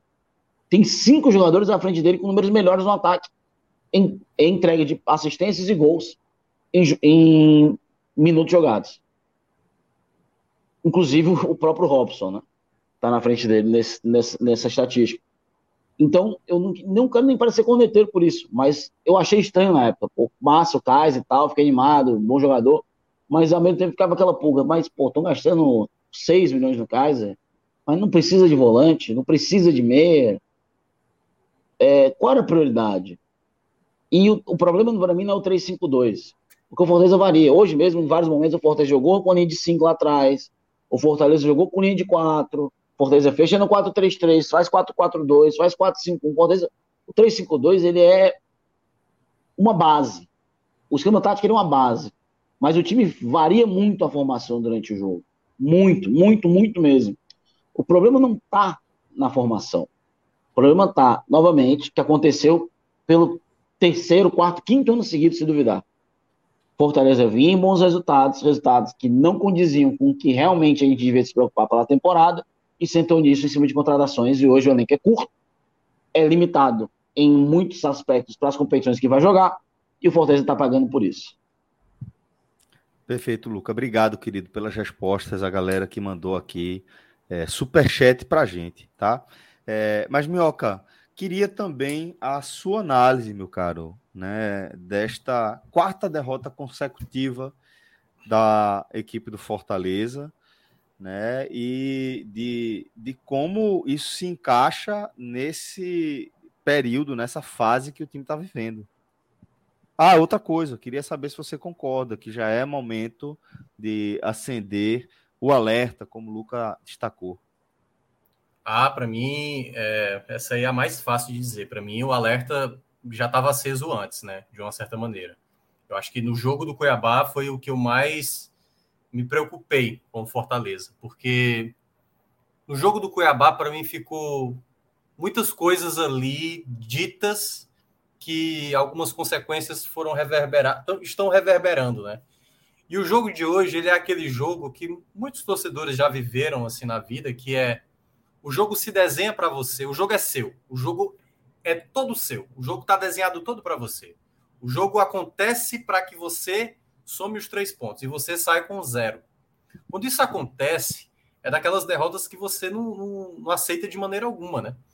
E o Fortaleza, que até lembra um pouco a derrota contra o próprio Inter no ano passado, também um, um gol no final do, do Edenilson, uma, uma jogada de lateral, assim, que o Fortaleza tomou o gol. E na partida de hoje, o Fortaleza desenhou essa derrota. Fortaleza desenhou essa derrota. O jogo não foi, não foi esse. O jogo estava desenhado para uma vitória do Fortaleza. E o Fortaleza, como eu acho que até o Luca colocou lá no Twitter dele, né? O Fortaleza preencheu, deu um bingo recheado de escolhas erradas durante toda a partida. E aí, vamos lá. Por que, que eu considero o Fortaleza ligar esse sinal de alerta? Eu não lembro de nenhum ano de uma equipe do Nordeste começar numa zona de rebaixamento e dizer: não, tudo bem, esse campeonato aqui vai ser tranquilo, a gente vai. Daqui a quatro rodadas a gente pode tirar. Eu acho que Fortaleza tem capacidade para isso. Mais para frente? Tem. Hoje, não. Hoje, não. O Fortaleza de hoje, ele não tem mentalidade de uma equipe que sabe entender o que está acontecendo em campo. Fortaleza não sabe entender o que é está acontecendo em campo. Ele não entendeu a estreia dele contra o Colo-Colo, ele não entendeu o jogo importante que era contra o Cuiabá, principalmente já sabendo que não teria o jogo da terceira rodada, o Clássico Rei e que teria dois jogos complicados fora de casa contra Inter e Corinthians e depois recebeu o São Paulo aqui. Então, o Fortaleza, nesse exato momento, Celso, ele não é um time. Que eu já venho falando aqui há uns três, quatro programas, não é um time. A gente não sabe o time do Fortaleza. O Fortaleza precisa girar elenco? Precisa girar elenco. Fortaleza está com problema no 3-5-2? Ah, vá lá, pode ser. Mas não foi isso que determinou hoje a derrota para o Inter. O Inter, o Inter nem sabe, nem ele, ele nem ele nem bloqueou as principais jogadas do Fortaleza, por exemplo. Ele nem sabia como é que o Fortaleza jogava. O Inter hoje é abaixo do Fortaleza. O Inter praticamente fez um segundo tempo melhor porque o Fortaleza não soube jogar o jogo. O Fortaleza não soube jogar o jogo. Então, eu acho que me preocupa mais é isso no Fortaleza de hoje. O Fortaleza de hoje é uma equipe que está brigando contra rebaixamento. Não adianta nada olhar para a tabela, tá lá na frente o Havaí, tá lá na frente o Juventude.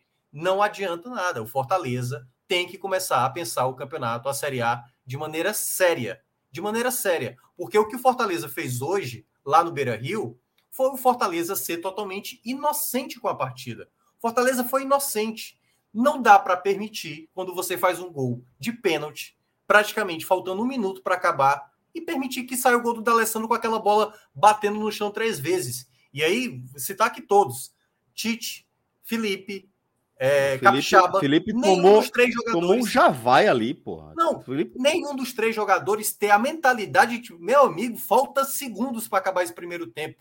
Essa vantagem é maravilhosa. A gente fez o primeiro tempo para vencer. A gente está com a vitória na mão. E como o Luca mencionou, a gente bate nessa tecla há muito tempo. E aí é um ponto que eu, eu demorei a trazer para cá, para as lives, e que eu agora eu quero, eu quero trazer. O Fortaleza desse ano é acomodado é acomodado. Não dá para um time, em diversos jogos, ter uma vantagem e simplesmente permitir o adversário fazer um gol.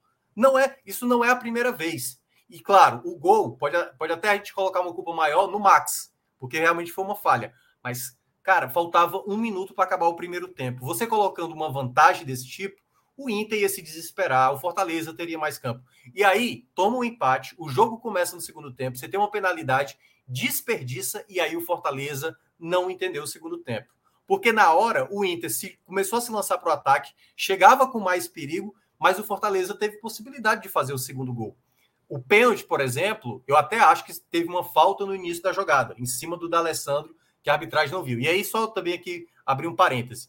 Nesse Brasileirão e também na Série B, é bom deixar claro, já se preparem, Série A e Série B. Vai ter muitos lances, muitos lances que a gente vai possivelmente gastar um tempo aqui de discussão. Era pênalti? Não era. Teve falta antes? Não teve. Porque, segundo a recomendação do Seneme, que é o novo chefe de arbitragem da CBF, ele mencionou que lances interpretativos deixa jogar. Eu vi hoje Santos e Curitiba, um, para mim, um lance objetivo que não houve penalidade, mas foi dado como interpretativo. E aí, meu amigo, depois do lance que eu vi hoje, lá realmente do pênalti em cima do Curitiba, né, do jogador do Andrei, eu acho que tanto a Série A como a Série B está à mercê da interpretação. Da interpretação. O VAR vai chamar, não vai chamar, e aí a gente é capaz. O Búfalo foi foda ontem, né? Inclusive. Eu não cheguei a ver. Eu, eu, eu juro que eu não. Eu, eu que não, teve, vai. Essa é a questão, principalmente. Pois é, né? então é exatamente isso. A gente vai ver muito lance de. Isso é lance para VAR. E aí vai deixar seguir, porque na interpretação do hábito, o VAR não deve interferir. E vai ter lances que, teoricamente, o VAR é, teoricamente não é para se meter e acaba se metendo. Então vai, a gente vai viver o ano de 2022, acredito, que vai ter essa, essa questão. Então fecha esse parênteses. É, perfeito. Volta... Perfeito, perfeito. Foi ah, ótimo sim. parênteses, importantíssimo. O outro ponto, o outro ponto que eu, que eu vejo no Fortaleza, além dessa de, dessa falta de espírito de entender o que é o jogo. Na durante o segundo tempo, me irritou bastante as jogadas que o Fortaleza fazia. Teve pelo menos uns dois, três momentos que o Fortaleza. Teve uma, por exemplo, que o Kaiser tomou a bola e o Fortaleza não conseguiu finalizar aquela bola. Impressionante. E aí é onde entra. Não é mais uma questão de esquema tático aí. Não é uma questão mais de. Ah, é o Vargas. Ah, não, são jogadores importantes. O Fortaleza hoje, mentalmente, é um clube que não sabe fazer com a bola. Não sabe o que fazer com a bola consegue muitas vezes recuperar a bola quando sai no contra-ataque. Cara, tem uma coisa que me irrita hoje demais no Fortaleza, que é a saída de bola com o Tite. A bola que é para sair na esquerda rápida, o Tite pega, volta. Teve uma que ele errou, e aí abriu a bola, acho que na direita com, com o Benevenuto, e aí o Benevenuto teve que chutar para a lateral. Porque exatamente perdeu o tempo do passe. E aí o time não está entendendo o jogo com a bola no pé. Com a bola no pé. O Fortaleza hoje é uma equipe sem, sem cabeça para jogar. E aí isso reflete, e aí é outro ponto que eu vou destacar também dessa minha análise, no próprio treinador. O Voivoda, que tem todos os seus méritos da temporada passada, ele anda pecando muito no equilíbrio do time. E aí, né, como eu falei aqui na semana passada, é muito fácil a gente falar, tá faltando o Ederson. O Ederson era o grande pilar. Não é só isso. É muito mais coisa. Quando eu vi que ele colocou Kaiser com Romero, eu falei, cara, não era, não era para isso. Era para ter um jogador de velocidade. Porque nem Romero e nem Kaiser, nenhum dos dois se acertam ali no, nessa questão tática. A ideia de colocar o Crispim como meia achei interessante, embora não tenha dado muito efeito. O, o, próprio Capixaba poderia até ter sido expulso, ele estava com o amarelo, fez duas faltas, depois o próprio Voivoda corrigiu colocando o Lucas Lima, mas no geral, assim, você olha o Fortaleza, você não consegue ver. É, cara, é, o, é sabe assim, a, é a facilidade da coisa. Quando é para fazer a jogada simples, abre a bola. Teve uma jogada de contra-ataque acho que foi o Vargas, era para ter aberto na direita. Fácil, sabe? Coloca a bola na direita, filho. Vamos, vamos aqui fazer a jogada de ataque. E aí não, quer prender a bola, quer dar um drible a mais, quer segurar, quer tentar dar um passe mais difícil. E é isso onde o Fortaleza está se perdendo. Eu não estou pedindo o Fortaleza de 2021 ainda. O Fortaleza que está jogando agora, nesse exato momento em 2022, ele está jogando de maneira errada. Ele não está com cabeça para jogar. Ele não está fazendo simples. E aí requer ao Voivoda começar a ver um time base porque por mais que se fale, ah, tá rodando elenco, tá rodando elenco, o Fortaleza não tem nenhum time titular. Hoje o Fortaleza não tem um time titular. Ele tem peças, algumas peças que são titulares. Mas o time titular, eu acredito que nenhum, nenhum torcedor, e muito menos o próprio treinador, consiga dizer quais são os 11 titulares. Hoje, eu não consigo enxergar ninguém conseguindo cravar o time que vai entrar em campo contra o Vitória, por exemplo. Então, assim, é, é, é, eu vejo muito preocupante esse momento para o Fortaleza. Muito preocupante. Porque esse é um momento, Celso, e aí até para terminar essa minha fala, que no ano passado, como o Luca mencionou, houve um momento de queda, mas houve um momento de queda por conta de desgaste físico. Houve um momento de queda por ausências de jogadores. Hoje, o Fortaleza tem um elenco e eu vejo que o Voivoda não está conseguindo dar uma sequência, uma liga. E e ele mesmo fala isso nas coletivas, que ele confia em todo mundo, que ele sabe da capacidade de cada um, mas ele, como treinador, ele não está conseguindo formar uma equipe confiável. Uma equipe confiável, uma equipe com mentalidade diferente, porque eu não sei o que é está acontecendo. Até vejo ali nos bastidores, vez ou outra, um Fortaleza até meio calado no vestiário. Não que isso, isso represente, os caras podem gritar, gritar, gritar e, e nada mudar, mas está precisando mais empenho, mais organização e mais foco um time que toma gol de maneira recorrente em minutos finais de tempos, isso é um sinal de um time que me parece acomodado. E o Fortaleza está entrando muito por esse caminho. É, eu queria pontuar duas coisas do, do Minhoca. Primeira coisa que ele falou é a saída do Tite. Já tem alguns jogos que existe uma troca de passes no setor final do inicial do Fortaleza, com, que começa com o Max e elas ficam mais acentuadas quando o Tite está em campo, que o Fortaleza tem errado. Ou o Fortaleza tem errado mesmo diretamente, como aconteceu hoje, ou o Fortaleza fica muito próximo de errar. Vai chegar um momento que vai acontecer, por exemplo, o que aconteceu com o Manchester City ontem. Eu acho que o Fortaleza ainda não entendeu uma coisa. O Max não é o Felipe Alves. E ele também não é o Boeck. O Felipe Alves conseguia sair ali jogando direitinho, bonitinho. E o Max tenta fazer isso, mas ele não tem a mesma técnica do Felipe Alves.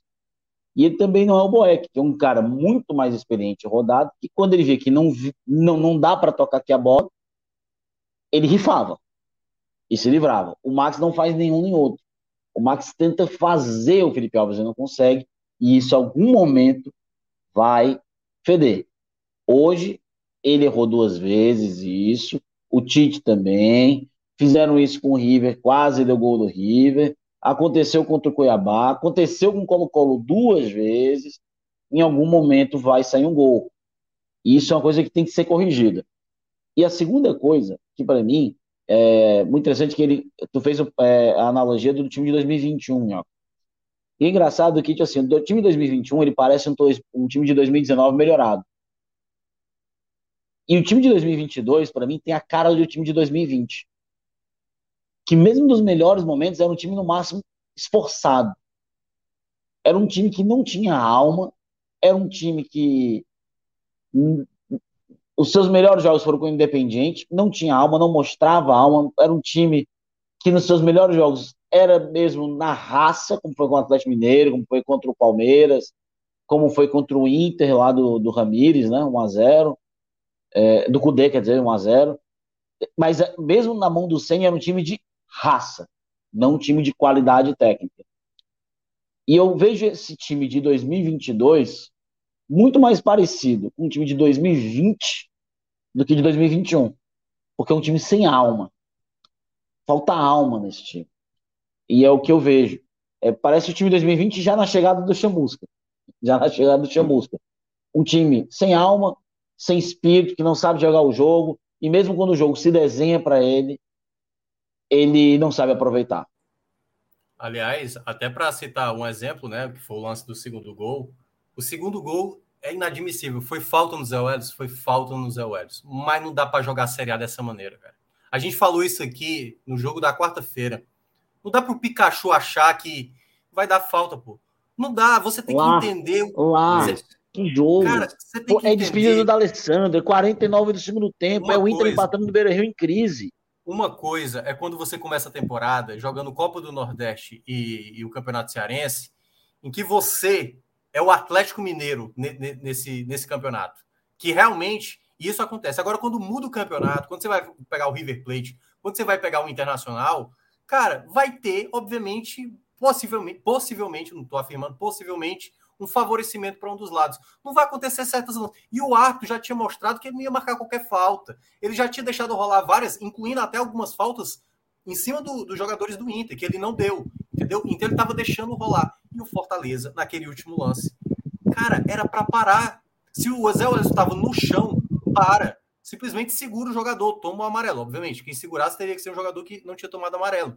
E aí permitiu chegar naquele ataque e aí depois ficou lá naquela reclamação, era para ter parado, o jogador estava no chão, de nada adianta. Aí o Tite termina o jogo, o Tite simplesmente falando: fomos prejudicados, o ato foi muito ruim. É, ele não, talvez é. não tenha lembrado do pênalti, que o segundo pênalti que foi dado, que o Pikachu desperdiçou. A jogada original foi uma falta em cima do, do, do D'Alessandro. Do então, D'Alessandro, é né? não entender, é não entender que o Fortaleza está jogando mal. O Fortaleza está jogando mal. O segundo tempo, por mais que tivesse acabado um a um, eu estaria hoje falando que o Fortaleza jogou mal o jogo, porque o jogo se uhum. desenhou para o Fortaleza. O Fortaleza jogou tão mal a ponto de perder a partida. Jogou tão errado, né? Nem jogou mal. Jogou tão errado a ponto de perder a partida. Mas o próprio e outra, Fortaleza. É, Minhoca, o, o, só, só para fechar. O próprio Desculpa, Fortaleza, isso, o próprio Fortaleza não pode cair nessa pilha de que a arbitragem é que foi que definiu esse resultado. Não pode. Não, porque ó, o problema está ali, se arrastando. E eu lembro, e aí até para e aí passa para passar para você, Celso. A mesma coisa que o Luca mencionou, que esse time pode estar tá parecendo mais com o time de 2020. Aquele time uhum. de 2020, quando o Ceni estava saindo do Fortaleza, era, era um time que estava sempre reclamando de arbitragem, que o Ceni não aparecia mais em coletiva. Se ficar nessa, o Fortaleza vai flertar mais com a zona do rebaixamento do que brigar por, por algo maior. Então tem que começar é porque... a entender como time.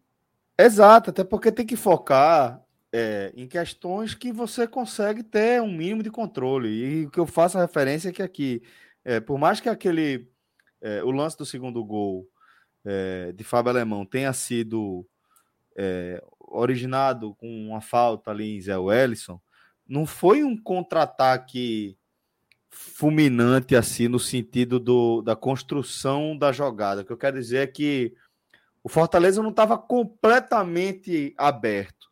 Era um time que tinha uma estrutura, tinha uma linha ali fazendo a proteção. Sim. E o que há é um combo de erros individuais, erro de posicionamento, onde o alemão aparece ali sozinho no meio da dupla de zaga do Fortaleza para finalizar dentro da área. Então, é, você querer olhar para a arbitragem é ilusionismo, sabe? É você é, dar aqui com a mão e a mágica está acontecendo com essa outra aqui. Sabe? Eu acho que tem que focar em onde você pode corrigir, o que você Cara, pode construir. Vai é, ter. Até porque, por exemplo, a, a, contesta a, a contestações sobre pênaltis não marcados a favor faz... do Inter, né? Ele não foi mal a favor do Inter, ele foi mal porque ele foi mal mesmo. Ele marcou, foi mal, ele deixou de marcar falta, ele deixou de marcar pênalti. É, tudo bem que podia ter marcado falta, mas ele foi mal. No final do jogo, ele já estava um pouco mais caseiro, que é normal, bicho. É a despedida do D'Alessandro. Tem 30, 20 mil torcedores no Beira Rio empurrando. É o Internacional em crise. Eles vão olhar assim, porra, velho. Eu vou, eu vou aqui, talvez, levar para o time que está atacando, para quem quer jogar. Porque o Fortaleza não estava jogando. Agora, dizer que o Fortaleza foi prejudicado pela arbitragem, é. até eu retuitei o, o Tite, que nem devia ter sido titular, porque não está merecendo ser titular de forma alguma porque não fez nada nessa temporada que justificasse ser titular. Foram os golzinhos perdidos ali no, contra o Pacajus e contra é. o Souza. É, é. O Ceballos vem jogando muito mais do que ele na temporada. Então, e hoje de novo, falhou. Então, é a atitude de mal perdedor de um time que já. E esse a gente sabe quando tem um problema, claro. É o time que já começa a se esconder em terceiras pessoas para justificar a falta de rendimento. É quando a gente sabe que alguma coisa está errada. Pois é, e aí, e aí, como a gente estava citando, né? Não foi apenas aquela coisa, se apegar apenas ao lance do gol, é não olhar o jogo inteiro, né? É não olhar, por exemplo, uma falha. O Inter quase fez um gol de um lateral batido, por exemplo, no segundo tempo. A gente tava, eu acho que eu cheguei a citar antes aqui, né? Que foi muito parecido com o gol que tomou no ano passado do próprio Inter, um gol de lateral, vindo de lateral. Então, quando o time está apresentando isso, cara, alguma coisa internamente não sei, alguém, alguém, alguém internamente tem que dizer, gente, olha, não estamos jogando bem. Tem algo, a gente não está conseguindo trocar passes, a gente não está conseguindo. Teve momentos que o Fortaleza tentava a bola longa e aí você não, você não tinha a mesma qualidade de inversão. Outras vezes você tinha, por exemplo, o Zé Wellison parece ser o melhor jogador para fazer essa bola longa, porque ele é o cara que consegue enxergar bem os jogadores que, que, que caem pelo lado. Mas é impressionante. Era quase como cada jogador do Fortaleza hoje, ele conseguiu ter uma responsabilidade nessa derrota. Assim, eu vou citar é, aqui os, pontos positivos, né? Quem, quem acabou se destacando bem. Mas tu, cada um, cada um em campo cometeu algum tipo de falha em um lance simples, pô. Em um lance simples. E aí é onde entra, me parece, uma acomodação, sabe? Tipo, ah, não, é isso mesmo. E aí, quando vira muito justificativa, e que, assim, algumas são, a gente tem que ponderar que são verdades. É uma maratona de jogos, é pesado, são várias competições, é sempre ter que virar a chave, sai da Libertadores, vai para a Série A, Copa do Brasil contra o Vitória, depois Campeonato Cearense. É muita coisa, é difícil. Mas, meu amigo, você se comprometeu a isso. Ou Fortaleza, que está vivendo anos, anos que terminava a temporada muito cedo, tem que viver o momento. E não pode, e aí vou falar aqui pela última, não é nem pela última vez, até porque o Fortaleza não pode entrar em campo achando que é o quarto colocado da Série A de 2021.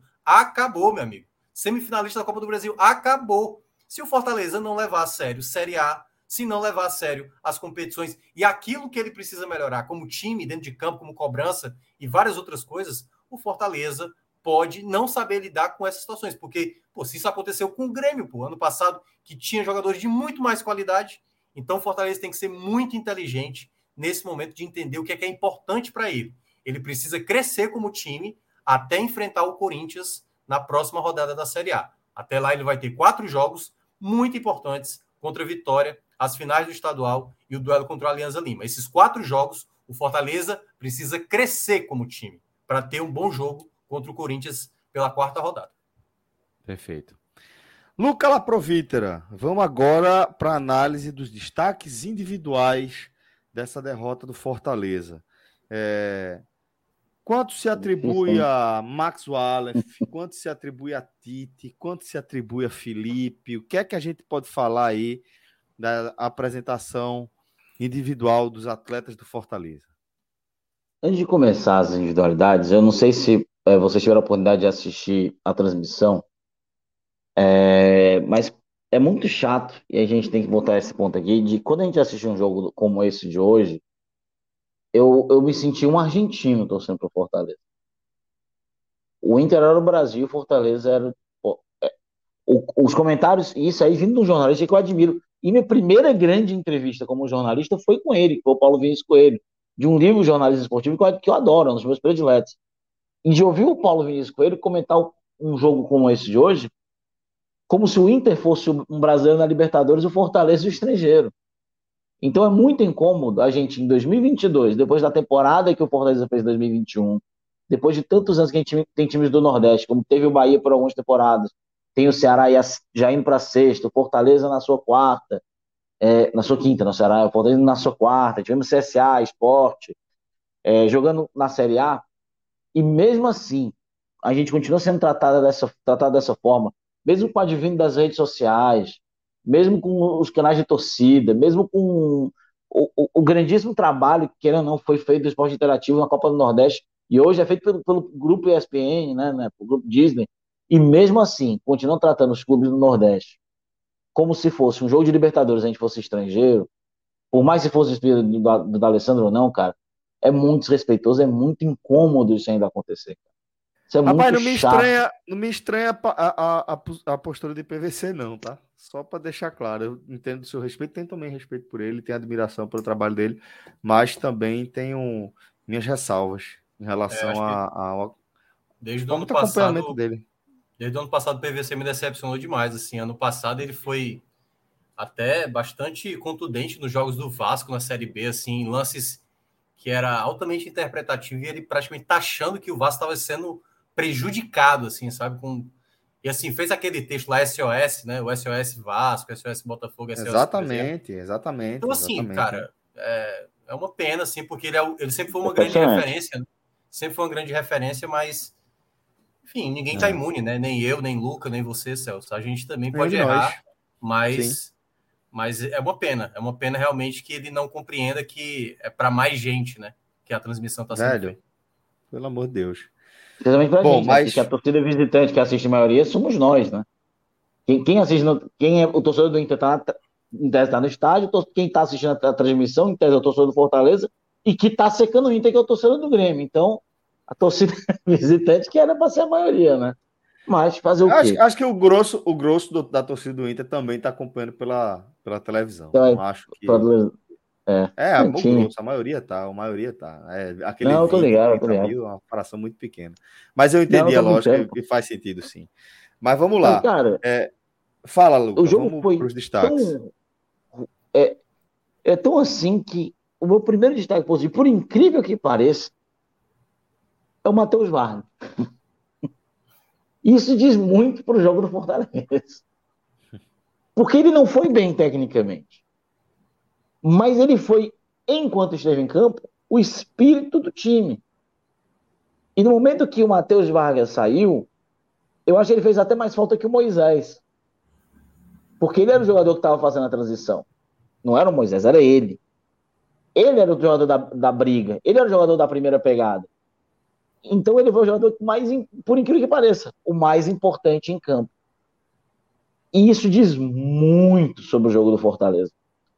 Porque quem, quem me conhece já sabe que eu acho do Matheus Vargas, inclusive repudiando aqui completamente o que fizeram com ele essa semana, é, torcedores, não são torcedores é, travestidos criminosos, são criminosos e torcedores que ameaçaram ele e a esposa dele. É, se estiverem assistindo, vocês são uns babacas, é, de qualquer forma.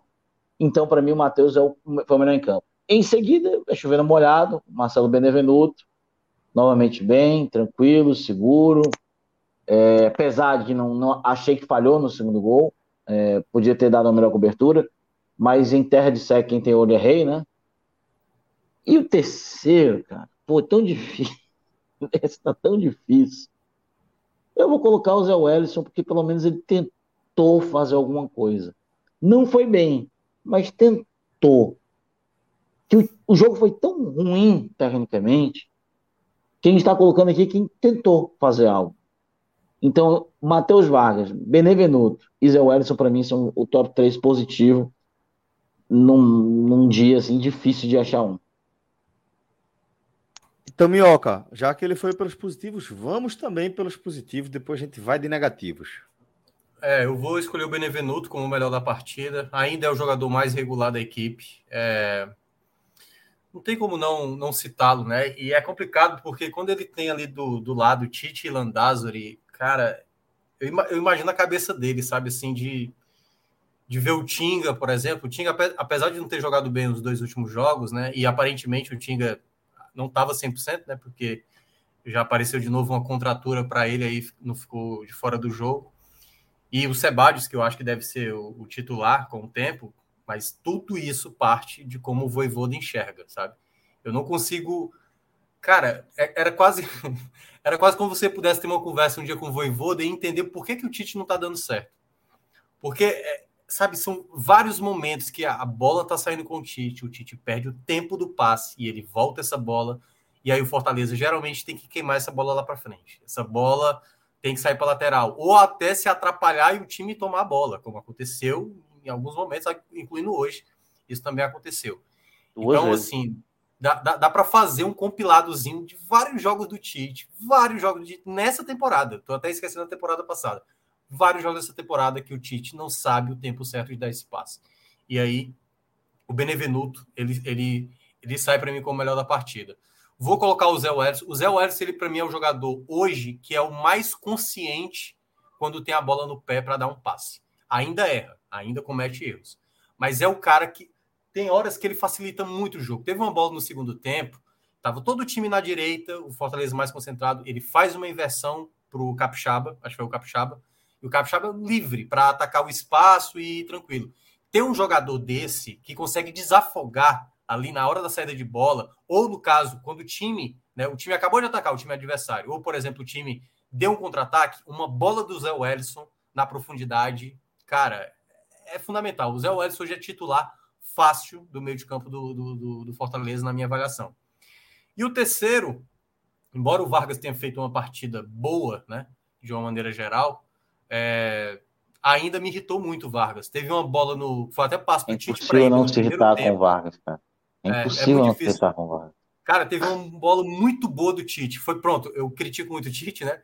Esse, nesse momento, o Tite leu bem o passe. Ele deu um passe na diagonal, pelo meio, algo que o Fortaleza fazia demais ano passado com o Robson.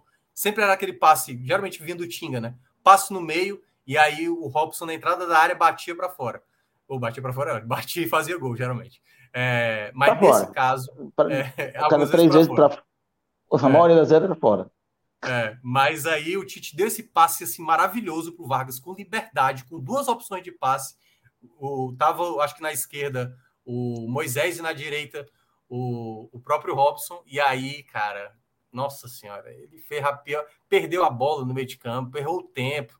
É aquela coisa, o Vargas não pode pensar. Se o Vargas pensar, ele erra, entendeu? Se ele pensar rápido, um toque de bola rápido, o, o jogo pode até desenrolar. Pode até desenrolar, como por exemplo o gol do Bahia no ano passado, né? O gol que foi até um, um golaço do Jussa, toque dele de primeira praticamente gerou um contra-ataque muito bem realizado. Então, quando o Vargas inventa de achar que pode fazer um algo a mais, ele geralmente se enrola. Então, Existe um ditado para isso, cara. Eu, perdão até o meu francês, mas o Vargas é aquele jogador, quando ele não caga na entrada, ele caga na saída. É... é. Então, assim. E aí, o meu, o meu terceiro que eu, que eu vou citar, embora Cara, ele ainda ele ainda tá jogando muito bem, assim, mesmo fazendo contestações, porque tem coisas nele que, que me incomodam. Que assim, vou, vou colocar ainda o, o Capixaba como terceiro. O Capixaba, ele não tem a mesma qualidade para para ser um jogador pensante, sabe? Por exemplo, o que o Crispim era no passado. Ele é melhor defensivamente. Olha que eu estou falando de um jogador que eu nunca gostei defensivamente, mas ele está melhor nesse aspecto. Ele está ainda ele tá sendo o lado mais forte em termos de construção de jogada, mas ainda é um jogador que, para passe, ainda se atrapalha, ainda comete seus erros. Então, vou ficar com ele aí na terceira colocação, Capixaba, mesmo fazendo ali as, as ponderações, né? Então vamos para os negativos agora, Luca. Acho que você vai ter menos dificuldade. Pior que não, porque é tanta gente, cara. Cara, o primeiro negativo que eu vou ficar, é, e olha que eu gosto muito dele, é, é o Felipe. É um jogador que, é, em tese, era para ser o titular absoluto desse time, que ele é, o melhor volante desse time com muita tranquilidade, mas ele está claramente sem ritmo. Ele está claramente sem tempo de bola. Hoje foi muito mal. Parecia que ele tinha um sócio plus que ele assistiu o jogo de dentro do campo. Então é um jogador que ele tá mal, parece que ele tá com a cabeça em outro lugar. Eu não sei se o tempo do, do Felipe no Fortaleza já deu, né? Não sei, né? Algumas vezes uma mudança faz bem. Eu não sei se já deu esse tempo pro Felipe. O pior é que se perde o Felipe não tem um jogador da qualidade dele no lugar dele também, né? É... Mas hoje ele para mim foi o pior em campo. Em seguida, o Tite, para mim um combo de um jogo ruim, de uma partida irresponsável defensivamente, irresponsável ofensivamente, e ele podia até ser o pior. Eu só não botei ele pior porque causa, é, porque eu fiquei assim, bicho, vai ficar muito na cara se eu botar ele de pior só por causa da entrevista. Que a entrevista, para mim, ainda conta com atuação ruim. Que ele conseguiu ser pior até fora do campo. Ele conseguiu ir mal até fora do campo. Então, Tite em segundo. Ilusionista. Em terceiro, completamente. Em terceiro, eu sei que ele pouco jogou. Mas esse terceiro lugar vai justamente por um jogador pelo que ele vem trazendo durante a temporada. Se chama Lucas Crispim. É, e eu já falei aqui algumas vezes. No futebol cearense e no futebol nordestino como um todo, né, no futebol brasileiro como um todo, a gente tem aquele, aquele negócio. Se tá jogando bem, botando a bola para dentro, pode farrear o que for. Que é o do Romário, não sei o quê. A gente, a gente aqui no futebol cearense, a gente estragou alguns jogadores dessa forma, né? O Aldo, grandíssimo exemplo. E o Crispim, cara, ano passado ele teve a lesão e no outro dia estava na farofa da GK. No outro dia, lesionado. É... Esse ano ele estava lesionado, ele tava... foi pego na balada de novo. E o Crispim, esse ano, ele chegou a jogar três jogos seguidos, conseguiu jogar três jogos seguidos. O Crispim é um jogador que não está atuando. E a gente sabe como ele é tecnicamente. E hoje ele entrou em campo e ele foi um a menos. Seja no meio, seja na lateral. Então é o terceiro pior pelo combo do que o Crispim vem trazendo em 2022. Porque ele era um jogador que veio ali do Guarani, é, com nem muito destaque, era um destaque ali mediano no Guarani, né? um jogador ali que normalmente passava desapercebido, né? como o Jean Carlos no Náutico, por exemplo. Fortaleza confiou, ele se achou na, ponta, na ala esquerda, fez um 2021 muito bom, até achei que deu uma dinâmica interessante contra o Colo-Colo, mas durante toda a temporada é um jogador que o Fortaleza não pode, não pode confiar e não está podendo confiar. Hoje, novamente, entrou mal, entrou muito mal, e, é, e fica a crítica aqui, que é um jogador que vem lesionando, vem tendo problemas físicos, e quando vem entrando, não vem rendendo. E ao mesmo tempo que isso tudo vem acontecendo, um jogador que a galera tá toda hora vendo o cara na balada. Ele é um jogador profissional que tem a chance de ter um ano da carreira dele jogando na Libertadores e tá jogando fora. Então, para mim, eu fecho o pódio com o Crispim.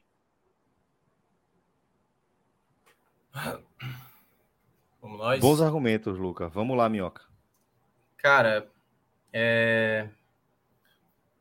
não tem como não colocar o Max nesse pódio, sabe? É... Mesmo assim, teve a falha é. ali, né, dos três jogadores, mas cara, assim, o Max, eu, eu, lamento por ele, sabe? Porque eu acho que ele tá, tá fazendo o máximo que ele pode, jogou demais contra o River Plate, pegou muito, mas é a falha principal é dele. Naquele exato momento, a maneira como ele espalmou, muito mal, foi muito mal. E, e aí gerou o que gerou, né? Gerou o que gerou. Claro, o time todo tem uma responsabilidade, mas o Max mais ainda, numa bola que não foi, não foi no ângulo, foi uma bola defensável realmente seja para espalmar para frente, seja espalmar para o lado. E a não única foi tão de perto, né? Porque é de diagonal ali na área. Foi com né? força, foi com força, isso, é isso é verdade. Foi forte. É, foi forte mas e foi no gol. A única coisa que você não podia fazer é espalmar para dentro do gol. Foi o que ele fez. Então, assim, ele vai entrar nesse pódio aí. Ainda não sei se na primeira colocação, porque teve uns jogadores que me irritaram muito, assim, né? É, o Landázuri, cara, teve momentos, teve momentos que que assim, aquela coisa, como o jogo, como eu estava dizendo, né? Era aquele jogo que irritava. Você vê o Fortaleza, mesmo tendo assim um certo controle do jogo, não jogando tão bem, mas sabe, já melhor, e aí não fazendo algo a mais. Teve momentos que o Landázuri estava na direita E aí pegava o Pikachu, e aí, caramba, nossa senhora, como o Tinga passaria aqui, ó, para pedir a bola na direita, e o Landázuri guardando posição. Então, assim, ele não consegue entender a mesma dinâmica do Tinga. Ele não, ele não consegue fazer isso. E eu não sei aonde o Landázuri pode se encaixar mais para frente. Assim, eu não sei se ele pode fazer a função ali do Pikachu. Ele não tem a mesma qualidade defensiva. Então, assim, o Landázuri eu acho um jogador que sabe? Quando yeah. o Tinga tá mal, como jogou mal os dois jogos, eu não consigo ver o Landázuri manter na mesma qualidade. Não consigo Mas ver. você acha que o Landázuri não faz isso por, por, conta das críticas quando ele subia demais? Pode ser, pode ser. Mas aí é que tá. É entender. Porque, quer ou não, né, cara? Futebol é, é, são decisões. São decisões. Você tá em campo. Qual o momento que você vai atacar? Qual o momento que você vai voltar? Qual o momento que você vai entender que você tem que soltar a bola? O futebol são várias coisas acontecendo ao mesmo tempo. E o Landázuri parece ele não entender a dinâmica. E o jogo ele estava para o Fortaleza, como a gente tava, citou aqui desde o começo. Em vários momentos. Teve momentos que ele poderia arriscar, e aí tava lá o Inter, com quatro caras lá na frente, quatro jogadores pesados, Wesley Moraes, D'Alessandro. O D'Alessandro errou muitos passes, por exemplo. Errou muitos passes do D'Alessandro. Fortaleza pegava a bola para o contra-ataque, e aí era uma lentidão, sabe, uma dificuldade de encontrar o cara certo para dar o passe, segurava a bola demais. Então, o Landázuri, para mim, é um jogador que, cara, infelizmente não, não tem a mesma qualidade, a mesma qualidade, embora ainda é um cara que pode, né, é garoto, pode evoluir, mas em termos de bola, eu não apostaria nele no, no médio e longo prazo para essa temporada, não. E o terceiro, cara, eu acho que eu vou ficar com com o Pikachu, ó porque mesmo ele ter, ele ter feito gol de pênalti e tudo mais, cara, não dá para perder pênalti, cara, não dá para perder pênalti. É uma coisa muito importante pênalti, assim, sabe, no jogo. É naquele exato contexto, você ia fazer 2 a 1 um no Inter, o Inter ia ficar pilhado. O Fortaleza teve dois momentos para deixar o Inter pilhadíssimo, nervoso, nervoso pra caramba.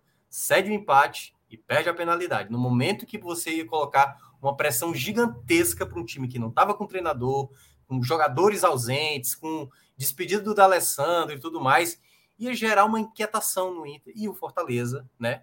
Nos, nos, dois momentos, e aí, queira ou não, o segundo momento é do Pikachu.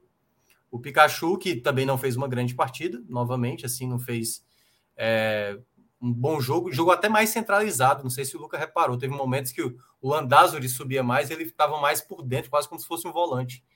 Então, também é um dos. Mas, assim, tem tantos outros eu me irritei durante o jogo, assim, de, de ver o Fortaleza desperdiçar, sabe, um jogo desenhado para ele e ainda sair com zero pontos. É daqueles. É, vamos lá, tal qual o Luca falou na semana passada. Eu, acho que o Luca não estava aqui, né? É, não se recupera os três pontos que, o, que perdeu para o Cuiabá e não se recupera esses três pontos que perdeu contra o Inter. Luca caiu aí. É verdade. Mas é, eu acho que ele não estava, não. Ele não conseguiu entrar, não. Mas realmente, são pontos irrecuperáveis. É, mas, Minhoca, pelo menos é, Luca caiu depois da gente fechar a nossa análise é sobre o Fortaleza. Vou pedir para o nosso querido Léo Fontinelli já nos fazer companhia aqui, tá? Salve, salve, Léo. Meu amigo. Fala, Celso, Minhoca. Tudo bom, meu irmão? E aí, Léo? Tranquilo, velho. Vamos Coloca aqui, o nome do, do, título da live logo fumo, que é só, só fumo. Fumo, exatamente. Fumo, fumo, fumo. Fumo, É, antes de, de, a gente entrar, eu vou pedir para nosso querido Rodrigo Carvalho tá? trazer o Bet Nacional aqui na nossa tela. Bet Nacional, parceiro do grupo 45 Minutos, né? Sob a bandeira do grupo NSX, tá? grupo pelo qual a gente tem maior respeito é, conhecemos a, a galera há bastante tempo, uma galera muito séria, muito profissional, que tem se cercado aí dos, dos é, melhores profissionais possíveis aí para as mais diversas áreas e que não por acaso está galgando aí esse mercado tão competitivo que é o mercado das apostas esportivas, né? O Beto Nacional se firmando aí como uma grande plataforma, dada a credibilidade e todas as facilidades que traz para a turma que está apostando. Agora o seguinte, é, a gente vai abrir as nossas apostas resolvidas. Boa, Rodrigo. Já traz aí as nossas apostas resolvidas. Porque, rapaz, não foi bom, não. Eu acho que a, a sugestão de minhoca para o título da live serve também aí para o nosso desempenho. Um... Vocês não botaram do Ceará, não, né? Hum, botaram? Botaram, Rodrigo? Vamos ver. Não, ali. tem aí, ó, ganhou aí um dinheiro aí, ó. Eu não sei se o Rodrigo tá mostrando só o sucesso, mas a gente ganhou aí, ó. Ah, verdade. Ele tá dizendo que essa aqui ganhou. Ah, é verdade. Teve esse ah, empatezinho aí. Voltou o dobro aí. Foi, pô. Foi bom, foi bom. Verdade. Voltou. Botamos um, uma garopa e voltou um Guará. Foi ruim, não. Foi bom. É. Foi bom. Tava pagando dois, né? O empate. Bom resultado. Mas não teve o múltiplo aí que a turma, a turma quebrou? É. Ah, mas vocês já analisaram, não é verdade? Porque é, cara, a gente tava com 3K, programa. né? Ano passado, 3 mil, e aí foi, foi isso mesmo. A gente nem foi nos, mesmo. nos dois deu esvaziado. Vamos fazer alguma projeção? Tem alguma coisa aberta aí para a gente dar uma olhada? Mas... Rodrigo tá lembrando aqui, realmente. A, a turma que já que tem amanhã? O que, é que tem amanhã? Deve ter um joguinho ainda de, de Série C, não aí? Figueirense Altos. Tá 1.06, é, Figueira, hein? 1.66. É, tá baixo. Mas é, é, seria minha aposta. Dá para juntar, não? Bora ver se dá para juntar com alguma coisa. Barcelona e Cádiz na La Liga, né? Figueirense e Altos é pela Série C. Na Itália a gente tem Napoli e Roma. É...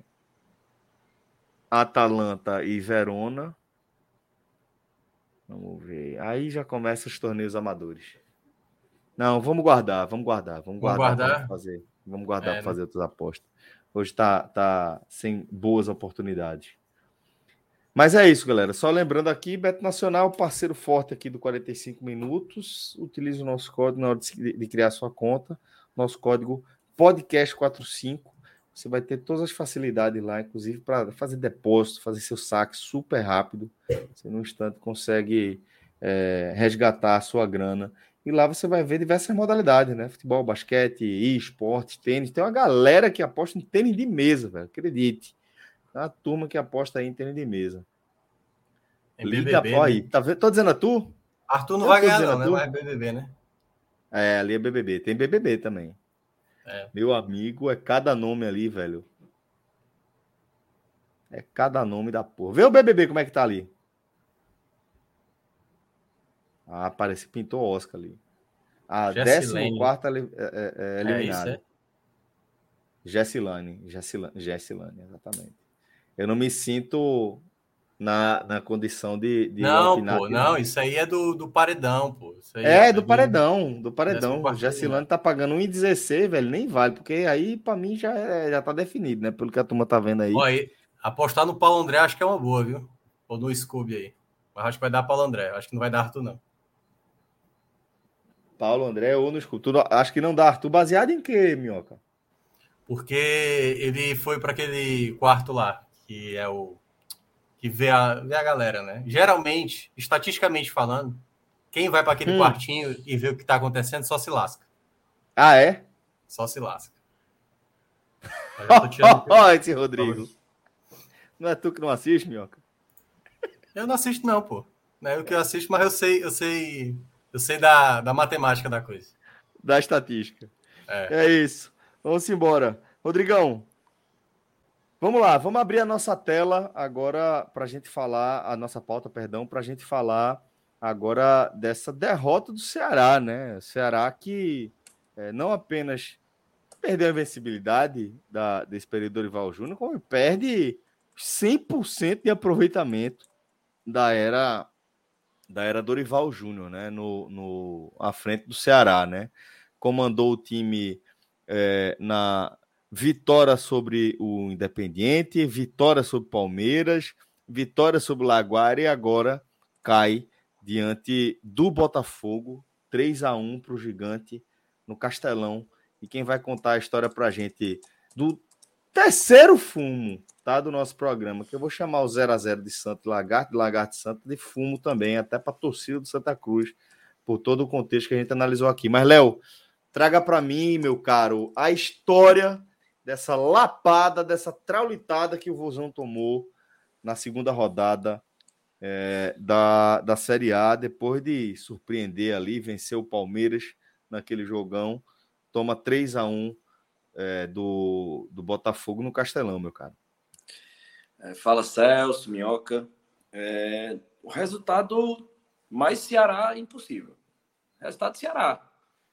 O torcedor hoje do Ceará, torcedor mesmo, que achava que sairia alguma coisa diferente disso hoje, estava acreditando no, no improvável. Assim. Historicamente, o Ceará é esse time. É o time que ganha do Palmeiras, faz um bom resultado, aí a festa monta, né? Estádio cheio, a torcida gera expectativa, a torcida já vai sabendo que isso vai acontecer. Assim, quem é torcedor do Ceará, como eu, já viu isso se repetir diversas vezes. É o time precisar de uma vitória, embalar uma sequência de resultados, aí pega o lanterna em casa. É aquele jogo que o Ceará vai se complicar. É, joga fora do, de casa, pega um Flamengo e ganha no Maracanã, vem se engancha com a Chapecoense em casa. É, é, esse é o Ceará, historicamente, sim.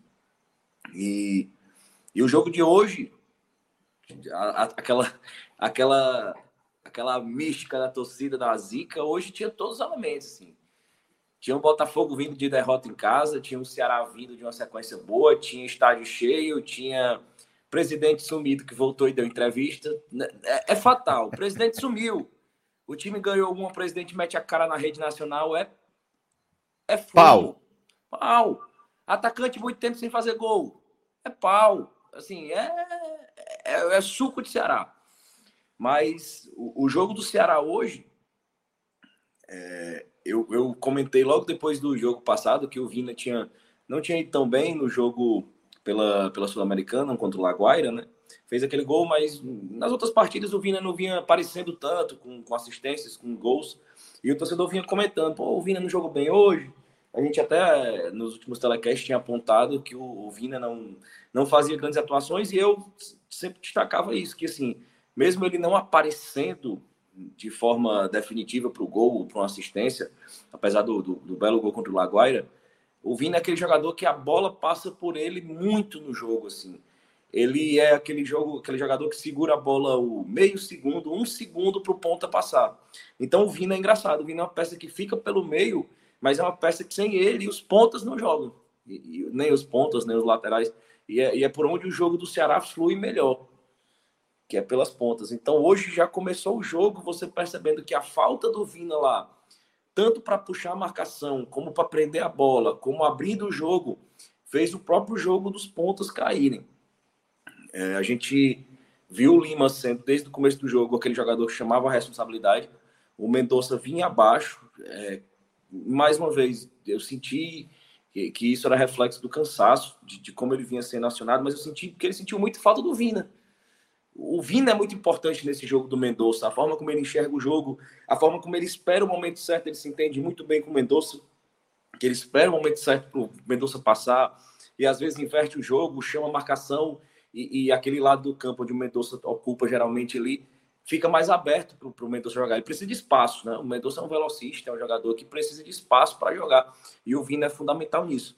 Então, assim, eu não gosto, por mais que eu aponte às vezes que o Vina fez uma partida abaixo, eu não gosto tanto de insistir dizendo que ah, o Vina vem mal, o Vina vem uma fase. Não é, porque eu, nem sempre ele vai aparecer para o jogo, mas a importância tática dele é, é fundamental. Então, o Botafogo, mesmo sendo um time que está em construção, né? O, o, treinador, pela primeira vez hoje, à, à beira do campo, enfrentou problema de regularização. Então o Botafogo ainda está recebendo reforços, estava recebendo reforços, né? Ainda não estreou o Tietchan, mas já, já tem o Patrick de Paula, é, o Cuesta. Então o, o, Botafogo é um time de muita força física. E, e foi essa a grande diferença do jogo, assim. O Ceará permitiu muito que o Botafogo usasse aquele meio de campo. Então, o meio campo do Botafogo estava muito congestionado ali, ganhando todas as brigas no Ceará, principalmente pela, boa partida que o, que o Luiz Oyama fez. É, é um, gosto demais, gosto demais do Oyama. E aquele meio de campo congestionado, a força física no meio campo do, do, do Botafogo prevaleceu. assim. O Botafogo adiantou as linhas, o Ceará não conseguia fazer aquela pressão, apesar do, do, do goleiro do Fluminense ou do Botafogo ter uma insegurança muito grande saindo jogando com os pés, assim. Não era que ele errava o passe entregava a bola para o Ceará, mas você via que ele sempre é, tinha insegurança ali no passe, então foi uma oportunidade que o Ceará devia ter pressionado mais aquela bola e o Ceará não fez. Então, durante 33 minutos, é, a gente viu o Botafogo pressionando mais, é, achando muito espaço nas costas do Nino Paraíba. Assim, defensivamente foi a pior partida que o Nino fez. É, a característica defensiva dele é muito. É, é um ponto fraco do Nino, de, de, historicamente na sua carreira. A gente conhece bem o Nino. E no Ceará, esse viés defensivo é, fraco dele não tinha se apresentado ainda, justamente porque não, não, não tinha sido tão explorado de forma tão clara e ficou evidente como hoje.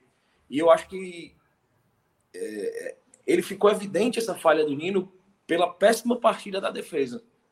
Pela péssima partida da defesa. Eu acho que hoje o Ceará como um todo ele teve bem abaixo, com, com raríssimas exceções. E, e como o Nino não foi tão destacado como ele vem, vem sendo no ataque, as falhas defensivas dele ficaram mais evidentes, né? Somatizando isso com as, as falhas defensivas da própria zaga.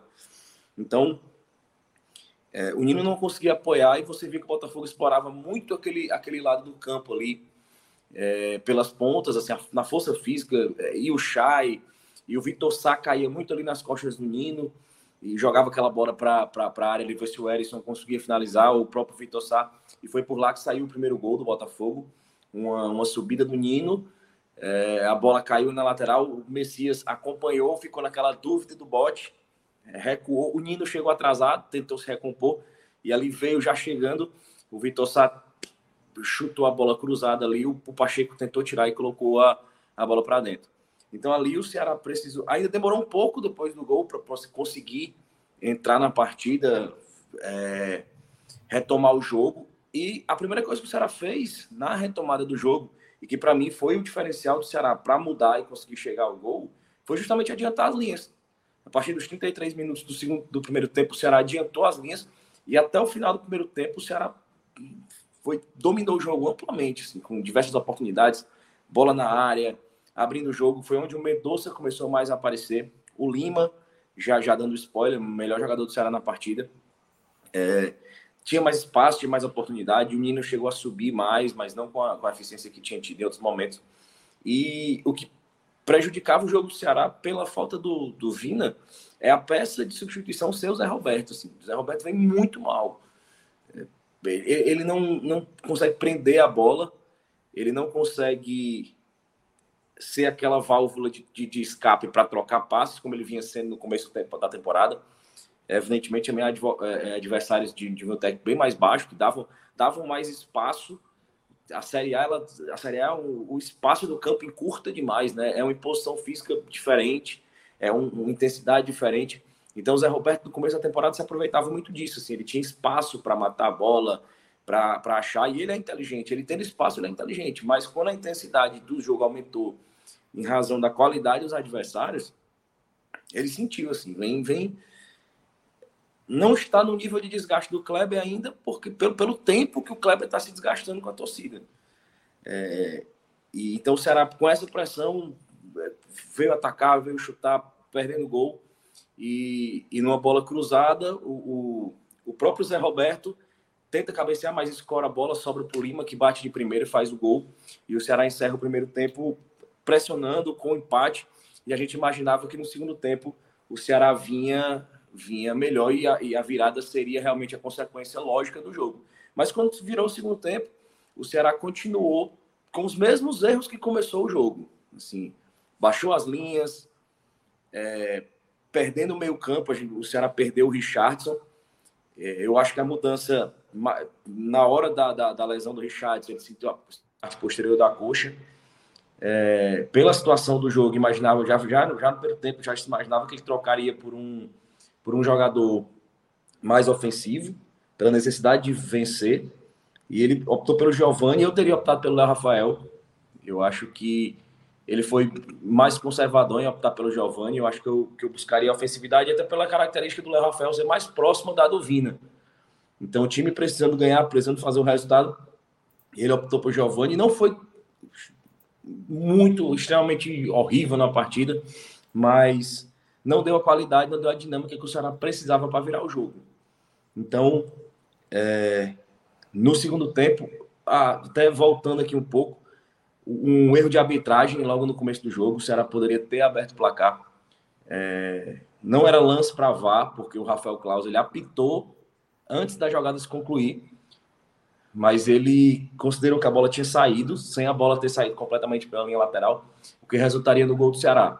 Então, a, a arbitragem do Rafael Claus, muito confusa, assim, é um, é um, é um árbitro que costuma complicar geralmente jogos aqui para o Ceará, assim, é um... E é um dos melhores do Brasil, né? É, é um dos que é, a, arbitragem brasileira costuma considerar como um dos melhores árbitros do Brasil, mas é, é, é muito infeliz quando apita jogos do Ceará. Então, apesar do Ceará ter, ter uma leve. Nesse primeiro tempo do Ceará, esses 33 minutos, o Ceará foi bem abaixo, mas essa aquele começo de jogo, é, marcar de início, acho que facilitaria demais o jogo do Ceará. Então, no segundo tempo, o Ceará retomou os erros do, do, do primeiro tempo, baixou as linhas normalmente, permitiu que o Botafogo achasse o espaço e, e achou o Erisson numa noite extremamente feliz. É, fez os dois gols que, que selaram a vitória do Botafogo. É, o, a zaga do Ceará foi uma partida muito abaixo, muito abaixo. É, tanto o Messias quanto o Luiz Otávio. O Luiz Otávio veio chegar a cometer o, o, pênalti do terceiro gol do Botafogo, mas por uma falha do Messias, o Messias, o Ceará estava perdendo muita bola pelo alto, o que era uma coisa que era um problema recorrente do Ceará, mas que não vinha acontecendo esse ano. Então, assim, o Ceará já vinha, a, a torcida já vinha reclamando das atuações do Luiz Otávio, já vinha pedindo o Lacerda, o Lacerda sempre que foi acionado, muito seguro, mas hoje eu nem achei o Luiz Otávio, apesar do pênalti, comprometendo tanto quanto o Messias. Assim, hoje foi uma partida. O Messias ele é bem mais, ele vem sendo bem mais regular que o Luiz Otávio desde que chegou ao Ceará. Mas o Messias ele teve nessa trajetória dele algumas partidas e todas em Série A, curiosamente assim, onde ele tem um apagão. Assim. Ele ele não é um jogador de passado, né? Isso, ele não tem aquela aquela é, característica de, como o Luiz Otávio, que às vezes ele faz, comete pequenas falhas, pequenos erros durante o jogo. O, o Messias, quando ele erra, ele faz partidas extremamente horríveis, assim. Ele erra só tudo. Então, hoje, houve uma falha de cobertura no segundo gol, que foi uma bola parada, que, que a zaga cochilou, o Erisson, o Erisson finalizou o jogo, a, a, a jogada, finalizando para o segundo gol do Botafogo. E no final, uma bola que era totalmente do Messias, ele com ampla vantagem, ele cochilou assim para ir na bola, ele não sei se ele não, não pareceu que ele acho que ele via o jogador, mas ele achava que o jogador não ia nem naquela bola, ele ficou numa indecisão que que o gol já estava a fazer o pênalti e foi o terceiro gol do Botafogo. A torcida chegou a, a, a ensaiar uma reação de vaia com, com o Messias, mas mesmo pela insatisfação do rendimento completo assim, do, do time assim. O time foi muito mal, Acho que o Pacheco, após a volta dele no lugar do Vitor Luiz, fez boas partidas, mas hoje foi uma partida abaixo do Pacheco, tanto defensivamente como ofensivamente, assim, e a gente é acostumado a uma regularidade do Vitor Pacheco, regularidade extrema. É, hoje, o, o próprio Richard, que é essa válvula de escape nos, nos, nos passes verticais, é, naquele diálogo ali com a zaga, também não apareceu tanto para o jogo. E, e, a mudança de uma peça como Vina no jogo, a lesão do Richardson também, fazem que, com que essa dinâmica mesmo de passe mude bastante. E faz, e faz uma diferença no estilo de jogo. É, não custa a gente lembrar. Apesar da sequência de vitórias, o trabalho do Dorival é extremamente recente. Não é porque as coisas vinham dando certo que, que você se imagine que um modelo de jogo onde você tira duas peças ali do meio campo, você vai conseguir ter a fluidez que você tinha antigamente. Até porque você está mudando, está tá, tá alterando peças, até porque você ainda não tem a referência do centroavante. A gente tem que lembrar que, que, que o Ceará contratou centroavantes, demorou para contratar e quando contratou, contratou dois, dois centroavantes, o, dois atacantes, né? O Dentinho e o, e o Matheus Peixoto, sendo mais esse novo de referência. E já completou mais de 30 dias que o Matheus Peixoto chegou ao Ceará e não está apto a estrear ainda. O Dentinho, quase 50 dias que chegou ao Ceará, jogou 10 minutos numa partida e ainda fora de forma veio se lesionou. O Matheus Peixoto é aquela estreia que o Ceará, a torcida do Ceará espera há muito tempo e que ainda não ocorreu, e não, nem se sabe quando vai ocorrer. Então, as coisas, as vitórias chegando, acabaram maquiando essa, essa, essa, esse péssimo trabalho que teve na contratação de jogadores. Agora, a janela fechada justamente acontece no momento onde o time vinha engatando uma sequência de vitórias. Então, assim, é um momento péssimo porque você acha que, bom, venceu, então a diretoria arrefece aquele ânimo de buscar a contratação E agora vai ter que esperar até julho. E, e precisando ter esses reforços à disposição. É, vai perder o, o Vitor Luiz, provavelmente só volta em maio. É, é uma lesão muscular mais, mais grave. Grau 2, né? É, o, é, o Fernando Sobral também com a lombalgia, teve, ficou de fora hoje. Então, é um é, começo de trabalho do Dorival. É, é, é, impressionante, cara, como o Ceará consegue no zero, cara, o departamento médico. É impressionante, cara. Assim, não sei, velho, sal grosso ali, porque sempre perde um jogador importante na temporada, no momento chave. O Vina no passado, na reta final, a lesão dele atrapalhou também a equipe até de conseguir uma vaga, né? Muita gente considera a vaga ali da Libertadores. A ausência do Vina também foi determinante. É, e, e, é uma coisa que eram críticas injustas, assim, eu, ao meu ver, ao departamento médico era muito pressionado no Ceará, assim, porque era muita é. lesão, então virou motivo de piada na rede social, era a caverna do dragão. Caverna do dragão. Entrava, é, entrava no departamento médico, não saía mais. É, teve treinador que, que, que, chegou a se manifestar na época. É, eu não estou me lembrando agora quem foi o treinador que falou: olha, o jogador entra no departamento médico, ninguém sabe o que, que acontece, o cara deu uma, deu uma foi o Lisca, né? Foi o Lisca, é gerou um. É bem a cara do Lisca isso. Pois é, gerou uma condição. O, o departamento médico emitiu nota. É, mas o Ceará vem sofrendo com lesões e é impressionante, assim, é, é, é reiterada. E quando acontece, o jogador demora muito no Ceará para voltar. O jogador que chega no Ceará, essa lesão que, esse problema que o, que o Matheus Peixoto é, teve, foi, ante, foi muito, foi antes dele ter ido para o Juventude. Então ele foi no Juventude, jogou, ele foi para a Ucrânia, jogou, e no Ceará não consegue jogar. É. Com o mesmo problema, não foi algo novo. Ah, citaram até que tinha sido calo. O jogador teve um calo, teve que. Eduardo, o Eduardo Arruda falou isso na entrevista foi, até que eu fiz. Foi, foi um calo. Inclusive, parabenizar. Excelente entrevista, assim. Trouxe pontos que a torcida queria perguntar sobre isso. Muito boa, sobre mentalidade algo que a gente vem conversando sempre nos telecasts e, e, e, o Minhoca trouxe para a pergunta, e ele falou isso. É o segundo momento onde um, um, uma pessoa de dentro do Ceará fala que os próprios jogadores disseram que, está, que, que precisam ser cobrados. Isso não existe. O Valdo deu entrevista uma vez no, no Globo Esporte, é, ele falou aquela clássica, que a gente já mencionou aqui outras vezes, ele disse assim, a gente sabia que a gente precisava ser cobrado. E agora o próprio o Eduardo Arruda, o diretor de futebol do clube, fala que depois, com a chegada do Dorival, houve uma cobrança mais efetiva, os jogadores agradeceram, dizendo que realmente sentiam falta dessa cobrança. Ter, então a gente. Então era o que a gente falava que faltava no Ceará. Então, assim, em resumo, o que eu acho que é, é, que essa chegada do Dorival, esse momento dessa, de, desse esse apagão, esse desempenho onde, onde as coisas não iam encaixar, ia acontecer mais cedo ou mais tarde. Foi no momento onde o Vina saiu, porque tornou isso mais evidente. Um jogo a gente perdeu uma peça importante do meu campo por lesão, e onde outras peças importantes estavam bem abaixo, e uma, uma, uma noite completamente infeliz do Messias. É, dificilmente, eu acredito assim, que o Ceará poder, não, não perderia o jogo se a noite do Messias não fosse tão trágica porque o problema do Ceará claramente passou pela falta de produção ofensiva por sentir essa falta da peça do Vina.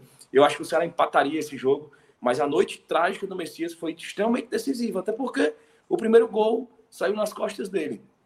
O segundo gol saiu num, num cruzamento, uma, uma, bola bem mais simples de marcar. E o terceiro gol, um pênalti cometido por, por, por uma, um erro dele numa bola altamente tranquila para dominar e sair jogando. Então, assim, foram três gols com eu, eu, eu odeio aquela, aquela massa que o pessoal diz assim: ah, o time entregou o jogo, foram falhas individuais. Para sair gol tem que ter falha. Não tem gol é. que, que, sai sem falha. Mas no caso foram falhas diretas. É igual que sai mais, mais por, por, mérito, né? Às vezes a gente enxerga mais um mérito, uma, exatamente, uma, uma exatamente. lapada assim de fora da área, é, uma jogada, um jogador se driblando 3, 4. É, isso realmente. E é muito é... mais raro de acontecer, né? É, é muito mais raro de acontecer. O que normalmente acontece é a exploração de, de erros mesmo, de Exatamente, espaços, uma... de erro de marcação. Exatamente. As costas hoje do, do Nino foram exploradas, o Messias não deu a cobertura. Primeiro gol. Segundo gol, uma bola cruzada, de uma, de uma marcação mais simples, uma bola parada. Segundo gol, o atacante cabeceou sozinho. Ele finalizou. fechada ali, né? Isso, Bem a bola fechadinha, fech... né? É, a bola fechada que você é de frente. É aquela bola difícil se ela, se ela resvalar no jogador e entrar. Mas você Isso. de frente, você tem ampla condição da zaga rebater aquela bola rebatida clássica uhum. mesmo. E, e, foi onde ele falhou né, naquela cobertura do espaço.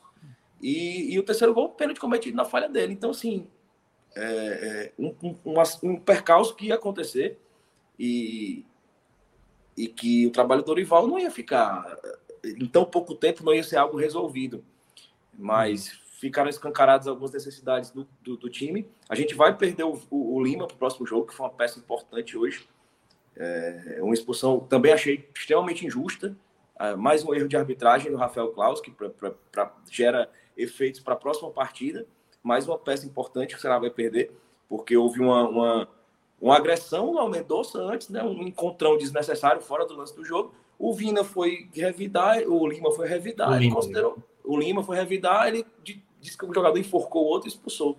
Então, uma arbitragem complicada e, e um péssimo dia para o Ceará hoje. Aliás, é, Celso, eu posso emendar aqui? É, assim, eu, claro, meu, eu, só, eu só, só, vi uma parte do segundo tempo, a partir dos 10 minutos do segundo tempo, né? Eu estava chegando em casa e consegui ver os minutos finais. E eu queria saber mais do Léo, assim, mais detalhes do jogo.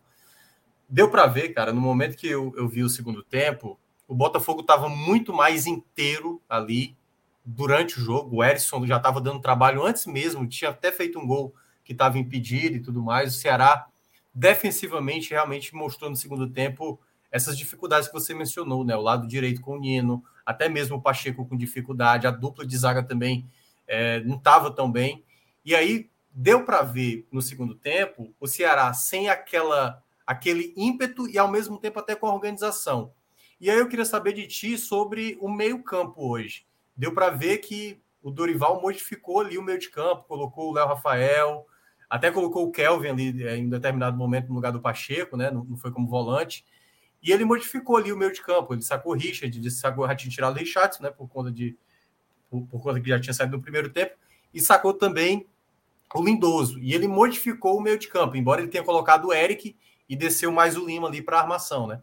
Então, assim, nesse momento que ele, ele fez essas mudanças, eu queria até entender se você considerou que o Ceará mostrou um time. Claro, o contexto ele estava nesse momento mais para o Botafogo. O Botafogo soube entender aquele momento do jogo. O Botafogo pouco permitiu, e aí eu posso estar falando besteira, o Ceará crescer, se organizar como time, pressionar. O Botafogo me parece ficou muito à vontade naquele momento e, a, e até em determinados lances, o meio de campo do Ceará na marcação estava até um pouco aberto. Quando o Ceará perdia a bola no ataque, a bola sobrava, essa segunda bola sempre caiu no pé do Botafogo, assim, quando eu olhei uns dois, dois três momentos. O que é que você considera que possa ter atrapalhado o Ceará não ter tido a reação necessária para ainda tentar o empate e acabar tomando o terceiro gol? Ou foi só realmente as falhas ali que você considerou, principalmente do Messias? Minhoca, as mudanças que ele fez no meio campo, teoricamente, o Ceará teria mais espaço para explorar, mas elas esbarram no mesmo problema que o Ceará teve de criação no, primeiro tempo. Aquela peça que é o Vina de centralizar, atrair a marcação e distribuir o jogo. Porque você tinha o Eric aberto de um lado, você tinha o Mendonça aberto de outro, mas você tinha um Botafogo com extrema imposição física, dobrando as marcações naqueles espaços, ou seja, ele ocupava os espaços, tinha muita imposição física mesmo, o Oyama, o Patrick de Paula, é, o Chay, que, que, que logo no começo do jogo levou um cartão amarelo. Então, o Ceará sentiu muito essa imposição física. Então, essa mudança que o Ceará criou para dar leveza ao jogo, é, esbarrou nesse mesmo problema de não ter. Eu, eu acredito que no primeiro tempo, se a mudança tivesse passado pelo, quando o Richardson saiu pela entrada do Léo Rafael, então a gente ter uma estrutura mais parecida com o que era o time do Dorival, com o Vina, eu acho que o time teria feito essa bola girar mais rápido, teria feito mais jogadas, do que você mudar toda uma estrutura em um jogo que já você já não estava conseguindo controlar aquela, aquela peça de ataque ali de meio campo. Eu acho que uma mudança de uma peça na hora certa teria feito mais efeito nesse caso. E aí, e aí é, só para complementar, me parece né, que aí foi está sendo a grande ausência né, do, do elenco. Por exemplo, vamos lá. Se a gente for imaginar um cara para ser o substituto do Vina, que ele está fazendo uma função diferente agora no time do Dorival. E aí, claro, a gente vai precisar até. Eu cheguei, eu cheguei a falar isso no Esporte do Povo. A gente vai precisar ver mais jogos do Ceará para saber se o Vina vai se adaptar realmente nessa função que ele faz, ou se o Vina vai ter que fazer uma outra função. Mas em todo caso, eu acho que o Ceará ainda vai ter que ir no mercado atrás desse jogador. Que muito se fala, ah, o Thiago Galhardo seria talvez o, o cara ideal para fazer isso, que ele pode ser um meio, ele pode ser um atacante, ele, ele foi assim no Inter e se destacou, sendo até artilheiro da equipe. Mas me parece que o Ceará, sem o Vina, realmente não tem assim um outro jogador que possa ter essa várias funções do que o Vina faz, né? Ser o cara que chega mais à frente, ter o poder de finalização, ser o cara da articulação, o cara que pode cair pela direita, pela esquerda, pelo meio. E aí ele, ele faz o time quase que orbitar em torno dele, né? A posição como passa o Nino, como, uma, como o Michel Macedo pode ajudá-lo. Então, acho que nesse ponto é onde. E, e, e, outro ponto, né? Não é fácil encontrar um cara que faça a mesma coisa do Vina. Só para deixar claro. Não é que não é que tá aí no mercado, é só pegar e, e trazer, não. Não, Mas eu é, acho que o Ceará está é muito. Difícil. O Ceará virou muito refém de, de, algo que a gente ouviu muito no começo da temporada. É de dizer que o, não ia ter um meia para substituir o Vina, porque o Vina não, joga, não jogava de meia, o Vina era um atacante. É. Então, isso parece que dentro do Ceará virou uma cláusula pet que ninguém pode mexer.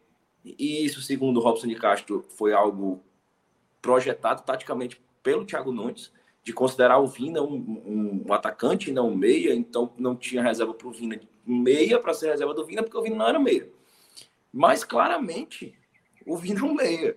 Apesar dele é. ser essa, essa peça desse atacante que vem de trás agora, mais no caso de ter desse Ceará com três volantes. Mas ele dizia isso no Ceará do Thiago Nunes, não, não, tá, não dizia isso agora. Sim. Agora você agora faz sentido você dizer, o Vina é um atacante. Mas se ele joga ali mais recuado no meio, se ele sai, tem que ter um atacante com essas características, e que no mercado são pouquíssimos, em termos de acessi algo acessível ao Ceará. Eu só vejo o Thiago Galhardo com essa capacidade de fazer exatamente tem, o que não tem, faz. Pô. Não é tem. Difícil, é difícil, é, é difícil. A primeira é cabeça, difícil, a primeira cabeça do Deus. Ceará é o Thiago Galhardo, porque ele fazia exatamente essa função. Exatamente essa função. E que ele só. E, e a possibilidade que foi ventilada dele vir era realmente nessa, nessa, nessa janela do meio do ano, porque é quando encerra o contrato de empréstimo dele com, com o Celta e, e, o, e o, o clube vai precisar exercer a, a, compra dele, assim, que não é um valor baixo e que o Cudê tem alguma gosta dele, assim, apesar de não, não vinha sendo titular, começou a jogar um pouco mais agora, chegou a marcar seu primeiro gol, mas a, a expectativa que se tem para o Galhardo ser realmente contratado pelo Celta é a confiança do Cudê e que ele tem, parece que a torcida tem um certo uhum. gosto dele, mas não vem sendo uma peça de titular absoluto do clube. Mas eu, na minha opinião, eu acredito que que a variação tática para não ter o Vina era realmente ter um meia e esse meia é o Léo Rafael. É o Léo Rafael. Aí você, aí você poderia pensar numa variação tática do Lima ser esse, esse, esse atacante que entra mais, até porque ele tem uma qualidade de finalização muito boa. O Vina ser essa, o Lima ser essa pessoa, ou tirar um volante e realmente colocar um centroavante de referência. É. É, porque dificilmente vai ter essa peça. Se tivesse o Galhardo, não. Era, era uma troca para outra. Mas não tendo, eu acho que o Dorival precisa pensar, e eu acho é. que o Dorival está pensando nisso. É, o pouquíssimo tempo que tem de trabalho e, achar uma solução para esse buraco, esse, esse buraco que dificulta muito o jogo do Ceará quando não tem o Vina. É. Aliás, antes de entrar nos destaques, um outro ponto que eu queria também ainda falar do Ceará é o seguinte: na ideia de jogo que o Dorival está implementando, ainda me paira dúvidas de determinados jogadores fazendo determinadas funções que ele imagina para esse esquema. E aí é onde entra o que o, próprio Léo mencionou. Será que ele vai seguir a risca sempre o 4-3-3, jogar com três volantes, um, um, jogador mais à frente, dois caras abertos. Nesse caso, ele tendo o Lima, né, que é um meia que joga aberto, mas que centraliza, e tendo o Mendonça, um jogador mais de velocidade. Aí eu fico me perguntando, tipo, ah, dá para imaginar, o reserva do Lima é o Eric, é, o reserva do Mendonça é o Yuri Castilho, imaginando. Aí o reserva ali do Vina vai ser o Zé Roberto, mas que aí pode utilizar o próprio a, é, o Matheus Peixoto, e aí o Vina teria que fazer uma outra função, que aí tem muita coisa ainda nesse Ceará que a gente precisa de mais jogos para saber como vai ser na prática. Porque tem horas que eu não consigo ver a peça seguinte, entendeu? Por exemplo, a gente estava falando aqui da questão do Vina.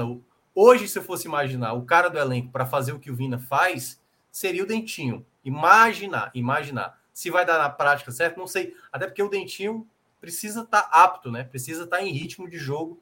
E aí tudo isso leva tempo, tudo isso vai, sabe, é, vai, vai, vai precisar de muito tempo para isso se adaptar. E aí nisso vai ter jogo em cima de jogo. O Ceará vai ter uma semana de, do jogo do exatamente da Tombense para o Cabadeiro, mas depois é jogo em cima de jogo. Então, é, é, é, durante esse período é que eu quero ver como o Dorival vai pensar o time de uma maneira geral. Porque ali nos volantes eu já vi que ele tem opções. Dá para colocar Kelvin por ali se ele quiser, Léo Rafael, dá para colocar Lucas Ribeiro. Tem várias opções para ele fazer esse formato com três volantes. Agora, do setor ofensivo, para outros tipos de característica, e hoje, por exemplo, deu para ver talvez uma, pelo menos do que eu vi no segundo tempo, né? Opções a mais, sabe assim, jogadores diferenciados. O Kleber entrou, realmente não teve nada a acrescentar mais uma vez. Então, assim, esse Ceará ainda, ainda, ainda precisa de mais jogos. E principalmente como o Dorival pensa em ou manter o esquema, quais são as peças que ele entende para fazer determinada função, jogar mais aberto, jogar como referência, e ao mesmo tempo, se ele pensa em modificar o formato, né? Por exemplo, abdicar um dos volantes e fazer uma outra formação. Então, acho que só ao longo do tempo a gente vai ter essa resposta. E tem muitas, tem, tem muitas dúvidas aí. E tem muitas variações que o elenco do Ceará permite. É, não é um elenco. Os suplentes não têm a qualidade do elenco principal mas que ele permite algumas variações interessantes que o Dorival, inclusive, deve pensar nisso. O grande problema é tempo para treinar, né? O Dorival está é. fazendo uma pré-temporada na temporada. Por exemplo, um jogo onde você não conte com. opte por não ter os três volantes, você ter, jogando em casa, por exemplo, hoje contra o Botafogo, você queira uma força, uma força ofensiva maior, então você tem um ponto a mais, você botar o Eric. Ah, nesse caso, você tiraria o, o, o Nino e você entraria com o Michel Macedo, que já permite uma, uma, uma segurança defensiva maior. É, você o Vitor Luiz não estando machucado, você entra com o Vitor Luiz, que é um cara que tem a bola parada muito forte. Então ele tem variações que permitem esse jogo. É você tirar um volante para pôr o Léo Rafael para dar essa opção. O problema não é ter tempo para treinar. E são jogos extremamente difíceis. Tem um jogo decisivo contra a Tom Benz, que seria um jogo que possivelmente se ela poderia entrar com um time alternativo, já não vai permitir. Fora de casa, né? É isso, Dois jogos fora de, de, casa. E isso, o resultado de hoje vai pressionar. É um resultado que pressiona. Porque vinha numa, vinha numa crescente, vinha num momento interessante. Então, o jogo da, da Tom Benz é aquele jogo que às vezes você precisa poupar o elenco, mas você não quer perder aquela, aquela, aquele crescimento de confiança. Você vinha num, num elenco que já vinha apanhando, fracassando. É, o Messias, hoje, depois do jogo, falou: olha, foi uma derrota e, e vai ser usada essa derrota como aprendizado. Aí começou, começou a piar. Se for aprender na derrota, não tem time que mais aprendeu com o Ceará esse, que o Ceará esse ano. Porque foi um time que foi derrotado em tudo que precisou decidir. Então, a derrota como hoje ainda serve, ainda tem mais aprendizado. Assim, é não tem. É complicado. Né? Mexe com a cabeça do torcedor. Então, eu acho que é muito mais por isso que o time vai precisar e com força máxima contra Tom Benz para tentar não arrefecer essa retomada de confiança da torcida, do elenco e esse crescimento do trabalho do Dorival. Boa. É, Léo, Vamos então fechar a análise de jogo com os destaques individuais. Importante também para a gente contar essa história. É, no, no, positivamente, eu, eu gostei muito do Lima. Para mim foi o melhor da partida. E abaixo dele o Mendonça. O Mendonça não fez uma partida tão regular, mas acho que, como, como mencionei, sentiu a falta do Vina, teve o componente do cansaço mas em alguns momentos da partida onde o Ceará agrediu mais, onde o Ceará se impôs, onde o Ceará jogou dentro do, do, do campo do, do, Botafogo, o Mendonça foi uma, uma válvula de escape, foi, uma, foi, um jogador decisivo e que, e que fez realmente a diferença nos momentos onde ele teve apto, ele teve espaço, ele teve bem e ele conseguiu achar soluções para a falta do Vina.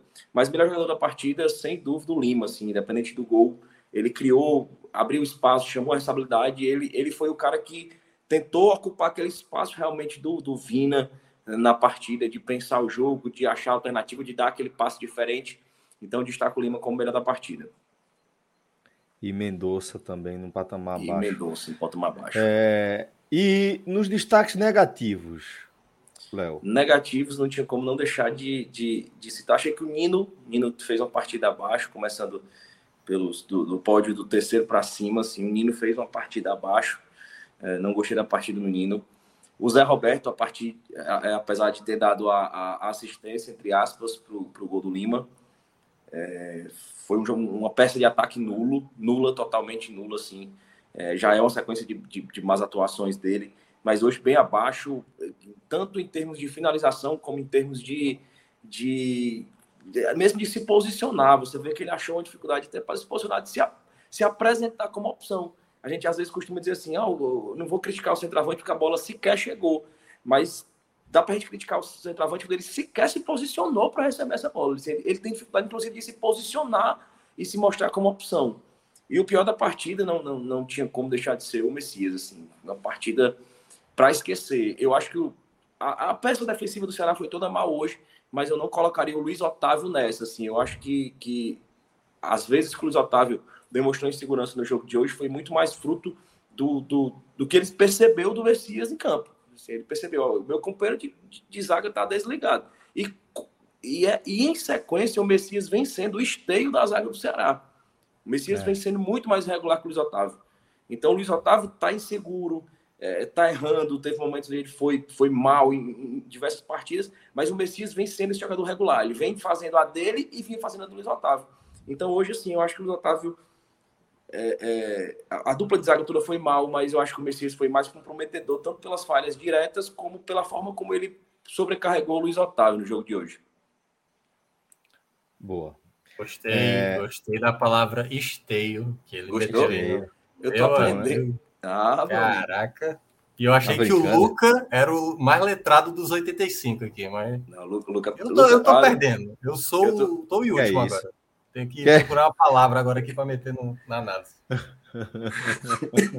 o Landino. Você é o esteio, seu esteio do 45 minutos, Minhoca. O Landino, é, o Landino, bora pro Racha, meteu uma. Em todo o problema que envolve a entorragem do Ceará. Eu falei, entorragem. Entorragem, tá cara. Pô. Só Celso para decifrar aí. Eu não sei nem o que é entorragem, só para ter noção. É. É Pede ajuda aí para turma. É. Mas enturragem pra galera. Esteio, tipo, é o, entender. É o, crowd. Enturragem é a turma. É a turma. É a galera. Mas é isso. É, Minhoca, você tem algo mais a acrescentar aqui às nossas análises, meu caro? É só pontuar que é, essa atuação né, do Ceará hoje, a derrota, ela, ela dá uma, dá uma buchadinha, vai. Né? Até porque, pô, uma vitória contra o Palmeiras, né? As três vitórias anteriores foram muito importantes.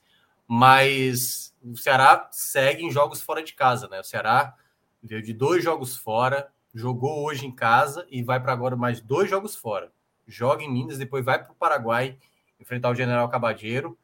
Se manter o bom desempenho, o Ceará que tinha muita dificuldade na, na temporada passada de vencer fora de casa, aliás, nem venceu nenhum jogo na Série A no, na temporada passada esse ano já venceu na, na, Copa do Nordeste, venceu na Série A, venceu na Sul-Americana e agora fazer aí, né, na, na, Copa do Brasil mais uma vez.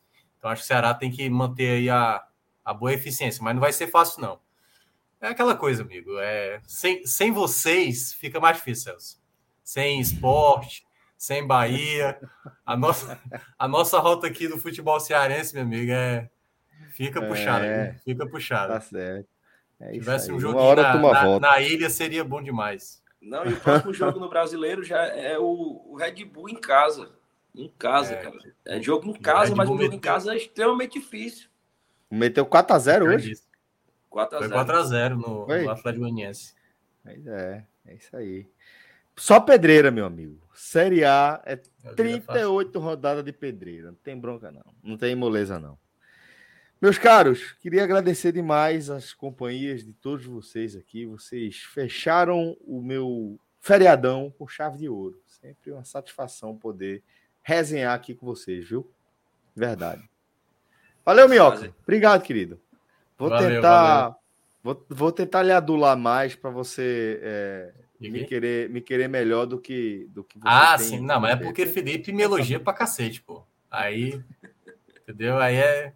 Assim, você vai perder Felipe é sempre. É querido. Até você não, me elogiar muito. Felipe, para Felipe eu vou perder sempre.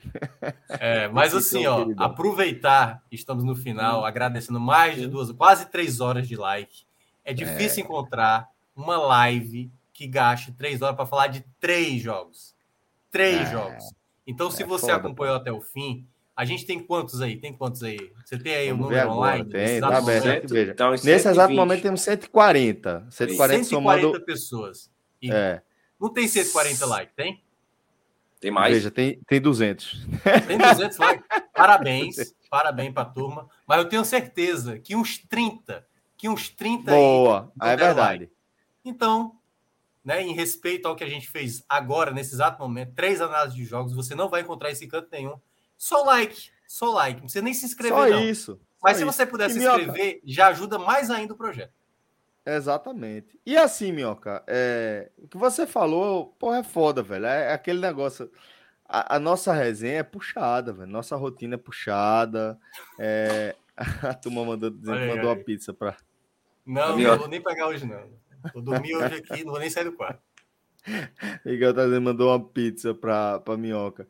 Mas é bronca, companheiro. A gente tá aqui há três horas é, cobrindo o futebol do Nordeste, né? Dentro, obviamente, das nossas limitações, da nossa certeza que eu acho que hoje, hoje melhorar hoje bastante. não teve nenhuma, nenhuma live da, de, de canal independente do Ceará hoje.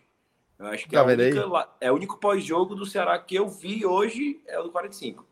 E ó, vou dar um spoiler. Teremos de todos, todos os jogos do Ceará, do Fortaleza, é, e da turma aí, até o fim da temporada, todos os jogos serão analisados. Então, é isso aí. É, como o Minhoca falou, vale o like, custa nada. Vale o like, vale o like. Até porque esse final de semana, esse final de semana só, só o Bahia. Só o né, like cara? salvou. Só o só like Bahia. salvou. Só, só o Bahia, Bahia é verdade. Do G7 Bahia. foi só o Bahia. Florestinha, pô, Florestinha. Não, eu é, sei, mas tô falando do G7, pô. Mas o Floresta Ferro crime que lá Vitória. Que golaço. Meu amigo, que gol a lá, Roberto mais, Carlos. Exatamente. E lateral esquerdo, né? Lembrou, Total. lembrou muito Roberto Carlos. Roberto Carlos gostava de bater para a bola fazer a curva para o outro lado, né? É. Mas foi realmente muito impressionante. E aquela bola que ela sai meio parada, né? Uma bola que sai. É, porra, é. Golaço, golaço. Complicada, complicada. Golaço, golaço mesmo é, na vitória do, do Floresta, no, no, crime contra o Vitória. Vamos embora, galera. Fechando Valeu, aqui mais uma live. Obrigado, Minhoca. Obrigado, Léo. Obrigado, Luca. Valeu. Obrigado, Felipe. Obrigado, Rodrigo Carvalho. Marcelo Filho aqui com a gente também na edição de áudio. Muito obrigado a todos vocês que acompanharam a gente aqui, deixando seu, sua mensagem, depositando seu like, seguindo a turma. E uma ótima semana para todo mundo. Forte abraço, galera. Valeu. Tchau, tchau.